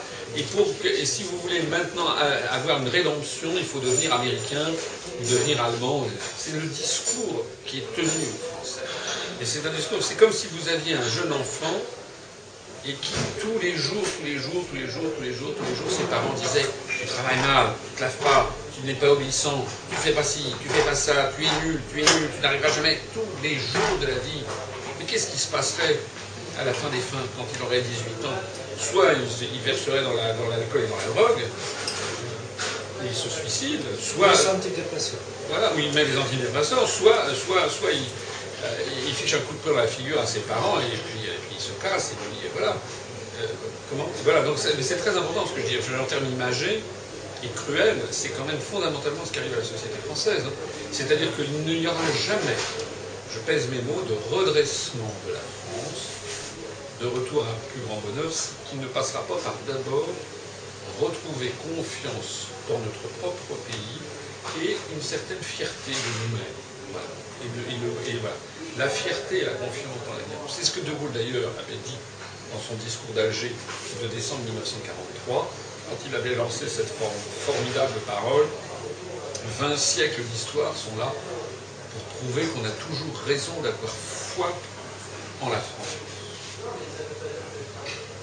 Et c'est ça que moi j'essaie de faire à ma modeste échelle, parce que j'ai eu la chance de vivre au Japon, d'aller dans beaucoup de pays du monde, et de revenir et de dire à mes, à mes concitoyens, mais attendez, ça suffit, arrêtons de cultiver cette espèce, parce que c'est quelque chose qu'on nous met dans la tête délibérément, délibérément. Alors c'est vrai que la France a eu des, grands, a, eu des moments des heures sombres dans son histoire, mais qui n'en a pas eu? J'aimerais qu'on me présente un seul État au monde qui n'a jamais rien fait de mal, et jamais un peuple qui n'a rien fait de mal. J'aimerais qu'on me présente. Moi, ce que je sais, c'est que la France, elle a aussi eu des très grands moments dans son histoire, et que les Français doivent en être très légitimement fiers, parce que les plus grands moments de l'histoire de France, c'est les plus grands moments de l'histoire du monde. On a une histoire à nul autre pareil, et nous devons reprendre ce flambeau et le porter très haut. En plus, on est les porteurs de valeurs du troisième millénaire. Je suis désolé, la laïcité, c'est formidablement porteur. La liberté, l'égalité, la, l'égalité des races. Euh, la France, par exemple, a une, par- une particularité qui est la, mixité, euh, euh, le, comment dire, le métissage. Ça remonte les Gaulois qui se sont fait conquérir par les Romains, qui sont devenus des Gallo-Romains, qui après se sont fait conquérir par les Francs. Le clergé, au moment du baptême de Clovis, a interdit les mariages claniques. Donc là, le baptême de Clovis, ça veut dire qu'on a interdit aux Francs de se marier entre Francs. Il fallait qu'ils se marient avec des gallo-romaines ou des gallo-romains. Et c'est ce mélange gallo-romain plus franc qui a donné le peuple français d'origine. Et, ensuite, il y a eu des allogènes, il y a eu les Celtes de Grande-Bretagne, il y a eu les Corses, il y a eu les Occitans, il y a eu les Germains d'Alsace, etc. Et le peuple français est un peuple métissé. C'est ce que reprochait d'ailleurs euh, Hitler. hein. Alors que le peuple allemand est un peuple très peu métissé jusque dans les dernières années. Et actuellement, nous avons en France 12 à 13 de mariages mixtes si tant est que les statistiques soient valables. Mais c'est-à-dire, par exemple, entre un, un, Français de souche blanc et, par exemple, une, Française d'origine maghrébine ou d'origine africaine ou l'inverse. 12% des mariages sont mixtes. Quand vous allez en Angleterre, que je connais assez bien, j'ai une belle-sœur qui est britannique, quand vous allez en Angleterre, le taux de mariage mixte, c'est 0,1%. C'est les, anglo-saxons, si j'ose dire, on l'apartheid dans le sang. C'est très important à comprendre. Donc le communautarisme, c'est un truc à l'anglo-saxonne, qui est un communautarisme non seulement, euh, euh, comment dirais-je, racial, mais aussi un communautarisme sociétal, social par exemple, en Angleterre, on se marie dans sa classe sociale. L'Angleterre est un pays qui rappelle Mario, si vous voulez. C'est-à-dire qu'il y a des aristocrates. L'Angleterre, c'est un pays qui n'a pas eu de révolution. L'Angleterre, c'est un pays où il y a des nobles. Il y a des aristocrates qui se marient uniquement entre aristocrates. C'est un pays où la reine anoblit les gens. Madame Catherine Ashton a été anoblie, et baronesse, baronne de. Ils n'ont pas eu 1789. Donc c'est un pays qui a une, espèce d'endogamie euh, de classe sociale très importante. C'est un pays rien à voir avec la société française, qui est une société beaucoup plus moderne. Il y a des personnels qui nous demandent euh, qui souhaiteraient ranger la salle. Ah. Il y a une dernière question, pardon. Dernière question, moi. Euh, le diagnostic est bon, la est bonne, mais la philosophie est intéressante, la pratique pratique du métissage? Non. le décor. le décor. On vous a écouté, on vous a écouté pendant 3h30, c'est vraiment tout ce que vous nous proposez, le projet, etc. on y adhère, mais la pratique, on fait comment? Ici, la pratique, c'est nous. C'est-à-dire, on entend tout le temps de lui. Et c'est la pratique, c'est nous. Ça, on adhère à ces idées-là et on essaie de, bâtir ces projets-là. La pratique, c'est d'adhérer à l'UPR. D'accord, pas mal. Adhérer à l'UPR, se mobiliser. Nous n'avons pas accès aux grands médias de masse pour l'instant, mais vous savez, il y a un problème, ce qu'on appelle le saut qualitatif. Quand nous étions, quand j'étais tout seul, je prêchais dans le désert. Quand, quand j'ai créé l'UPR et qu'on était 50, je prêchais dans le désert. Quand nous sommes passés à 200, je prêchais dans le désert. À 500, prêchais dans le désert, on commençait à me regarder. Maintenant, nous sommes à 1200. maintenant, 1200, moi, ce que je vois, c'est qu'on nous observe. On regarde, le site internet, je disais, au cours des mois de mai, juin, juillet, a été consulté des milliers et des milliers de fois, mais on a pu retrouver des adresses citées par grandes Il y a eu 840 consultations venues du ministère français des Finances, 85 venues du ministère de l'Intérieur, euh, une centaine venues du ministère français des Affaires étrangères, on a des consultations venues du Fonds monétaire international à Washington, on a des, consultations qui viennent d'un centre, euh, je ne sais pas quoi, d'analyse de, San Antonio dans le Texas, vous voyez ce que je veux dire bon. On, a, on avait même, euh, je disais, on a eu cinq, cinq consultations de, venues de l'Élysée. Donc ça veut dire qu'on est suivi, on est très suivi, très sûr, hein. très très suivi très très suivi. Et, ben même, et ça, c'est quand on est 1200. Mais si au lieu d'être 1200, on est 2400, on sera encore plus suivi. Je passerai toujours dans les médias. Hein. Mais si au lieu d'être 2400, on est 4800, on sera très très très très suivi. Puis ce qui se passera à ce moment-là, c'est qu'il y aura de plus en plus de médias qui diront, bah, quand même. Parce que ce qui, vous savez ce qui se passe actuellement, c'est que je ne passe pas dans les grands médias, mais on, est, on commence à être pas mal courtisé par des médias Internet. J'ai été invité spontanément par Paris Web TV, par un truc qui s'appelle Opinion, parce qu'à chaque fois que je passe dans un truc, on fait des records de consultation. Et bien ça commence à intéresser des gens, même en termes d'argent. Euh, des, petits sites internet, ils se disent, bah, tiens, ça adopte mon truc, ça va commencer. Opinion, j'y ai été invité, je vais y retourner dans quelques, dans quelques jours, je pense. Ça intéresse les gens, ça intéresse vraiment. Donc, euh, il y a un moment à partir duquel plus on sera nombreux et moins on pourra nous ignorer. Ça, c'est un premier point, de, un message d'espoir que je vous donne. Il y a un deuxième message qui est très important, c'est que n'oubliez jamais que nous sommes un mouvement serein, démocratique, républicain, fondé sur le droit, et que je suis quelqu'un de raisonnable. Je suis un brave homme. Non, ça veut dire que lorsque tout s'écroule, on, est bien content de trouver à ce moment-là des gens qui sont, qui l'avaient prévu, qui sont des gens avec qui on peut traiter, des gens raisonnables. Parce que vous ne savez pas ce que c'est qu'un pays qui s'écroule. Parce que tout part en vrille que d'un seul coup, ce sont des extrémistes dangereux. Hein. Il peut y avoir des gens très dangereux dans tous les domaines. Donc nous, euh, on n'est pas dangereux, nous on dit la vérité. La vérité n'est pas dangereuse. À mon avis, c'est ça le point Mettre l'accent sur ça. Quand, on vous a écouté ou quand on a suivi vos conférences, on ne peut plus écouter les autres. Bien sûr. merci de ça parce qu'on a un effet cliqué formidable. Lorsque c'est exactement ça. Lorsque les gens, lorsque les gens, lorsque les gens mettent du temps à adhérer chez nous, mais c'est un chemin sans retour. C'est lorsque les gens ont adhéré, qu'ils ont compris le truc. Voilà, c'est ça. Après, ils peuvent dire, oh, ça va. Ils voient tellement ce qui se passe ailleurs. Ça leur paraît tellement de la manipulation que. Donc on a, un phénomène anthropique qu'on ne peut que grossir, si vous voulez. C'est malheureusement ce qui m'arrive, ainsi qu'Éric. Par contre, il reste un mystère. Il reste un mystère. C'est quand on, Monsieur il reste un petit mystère qui me semble très important, c'est quand on rencontre quelqu'un de nouveau et qu'on doit le dévirginiser, si vous voulez, faire passer un message. Le violer, vous voulez dire Gentiment.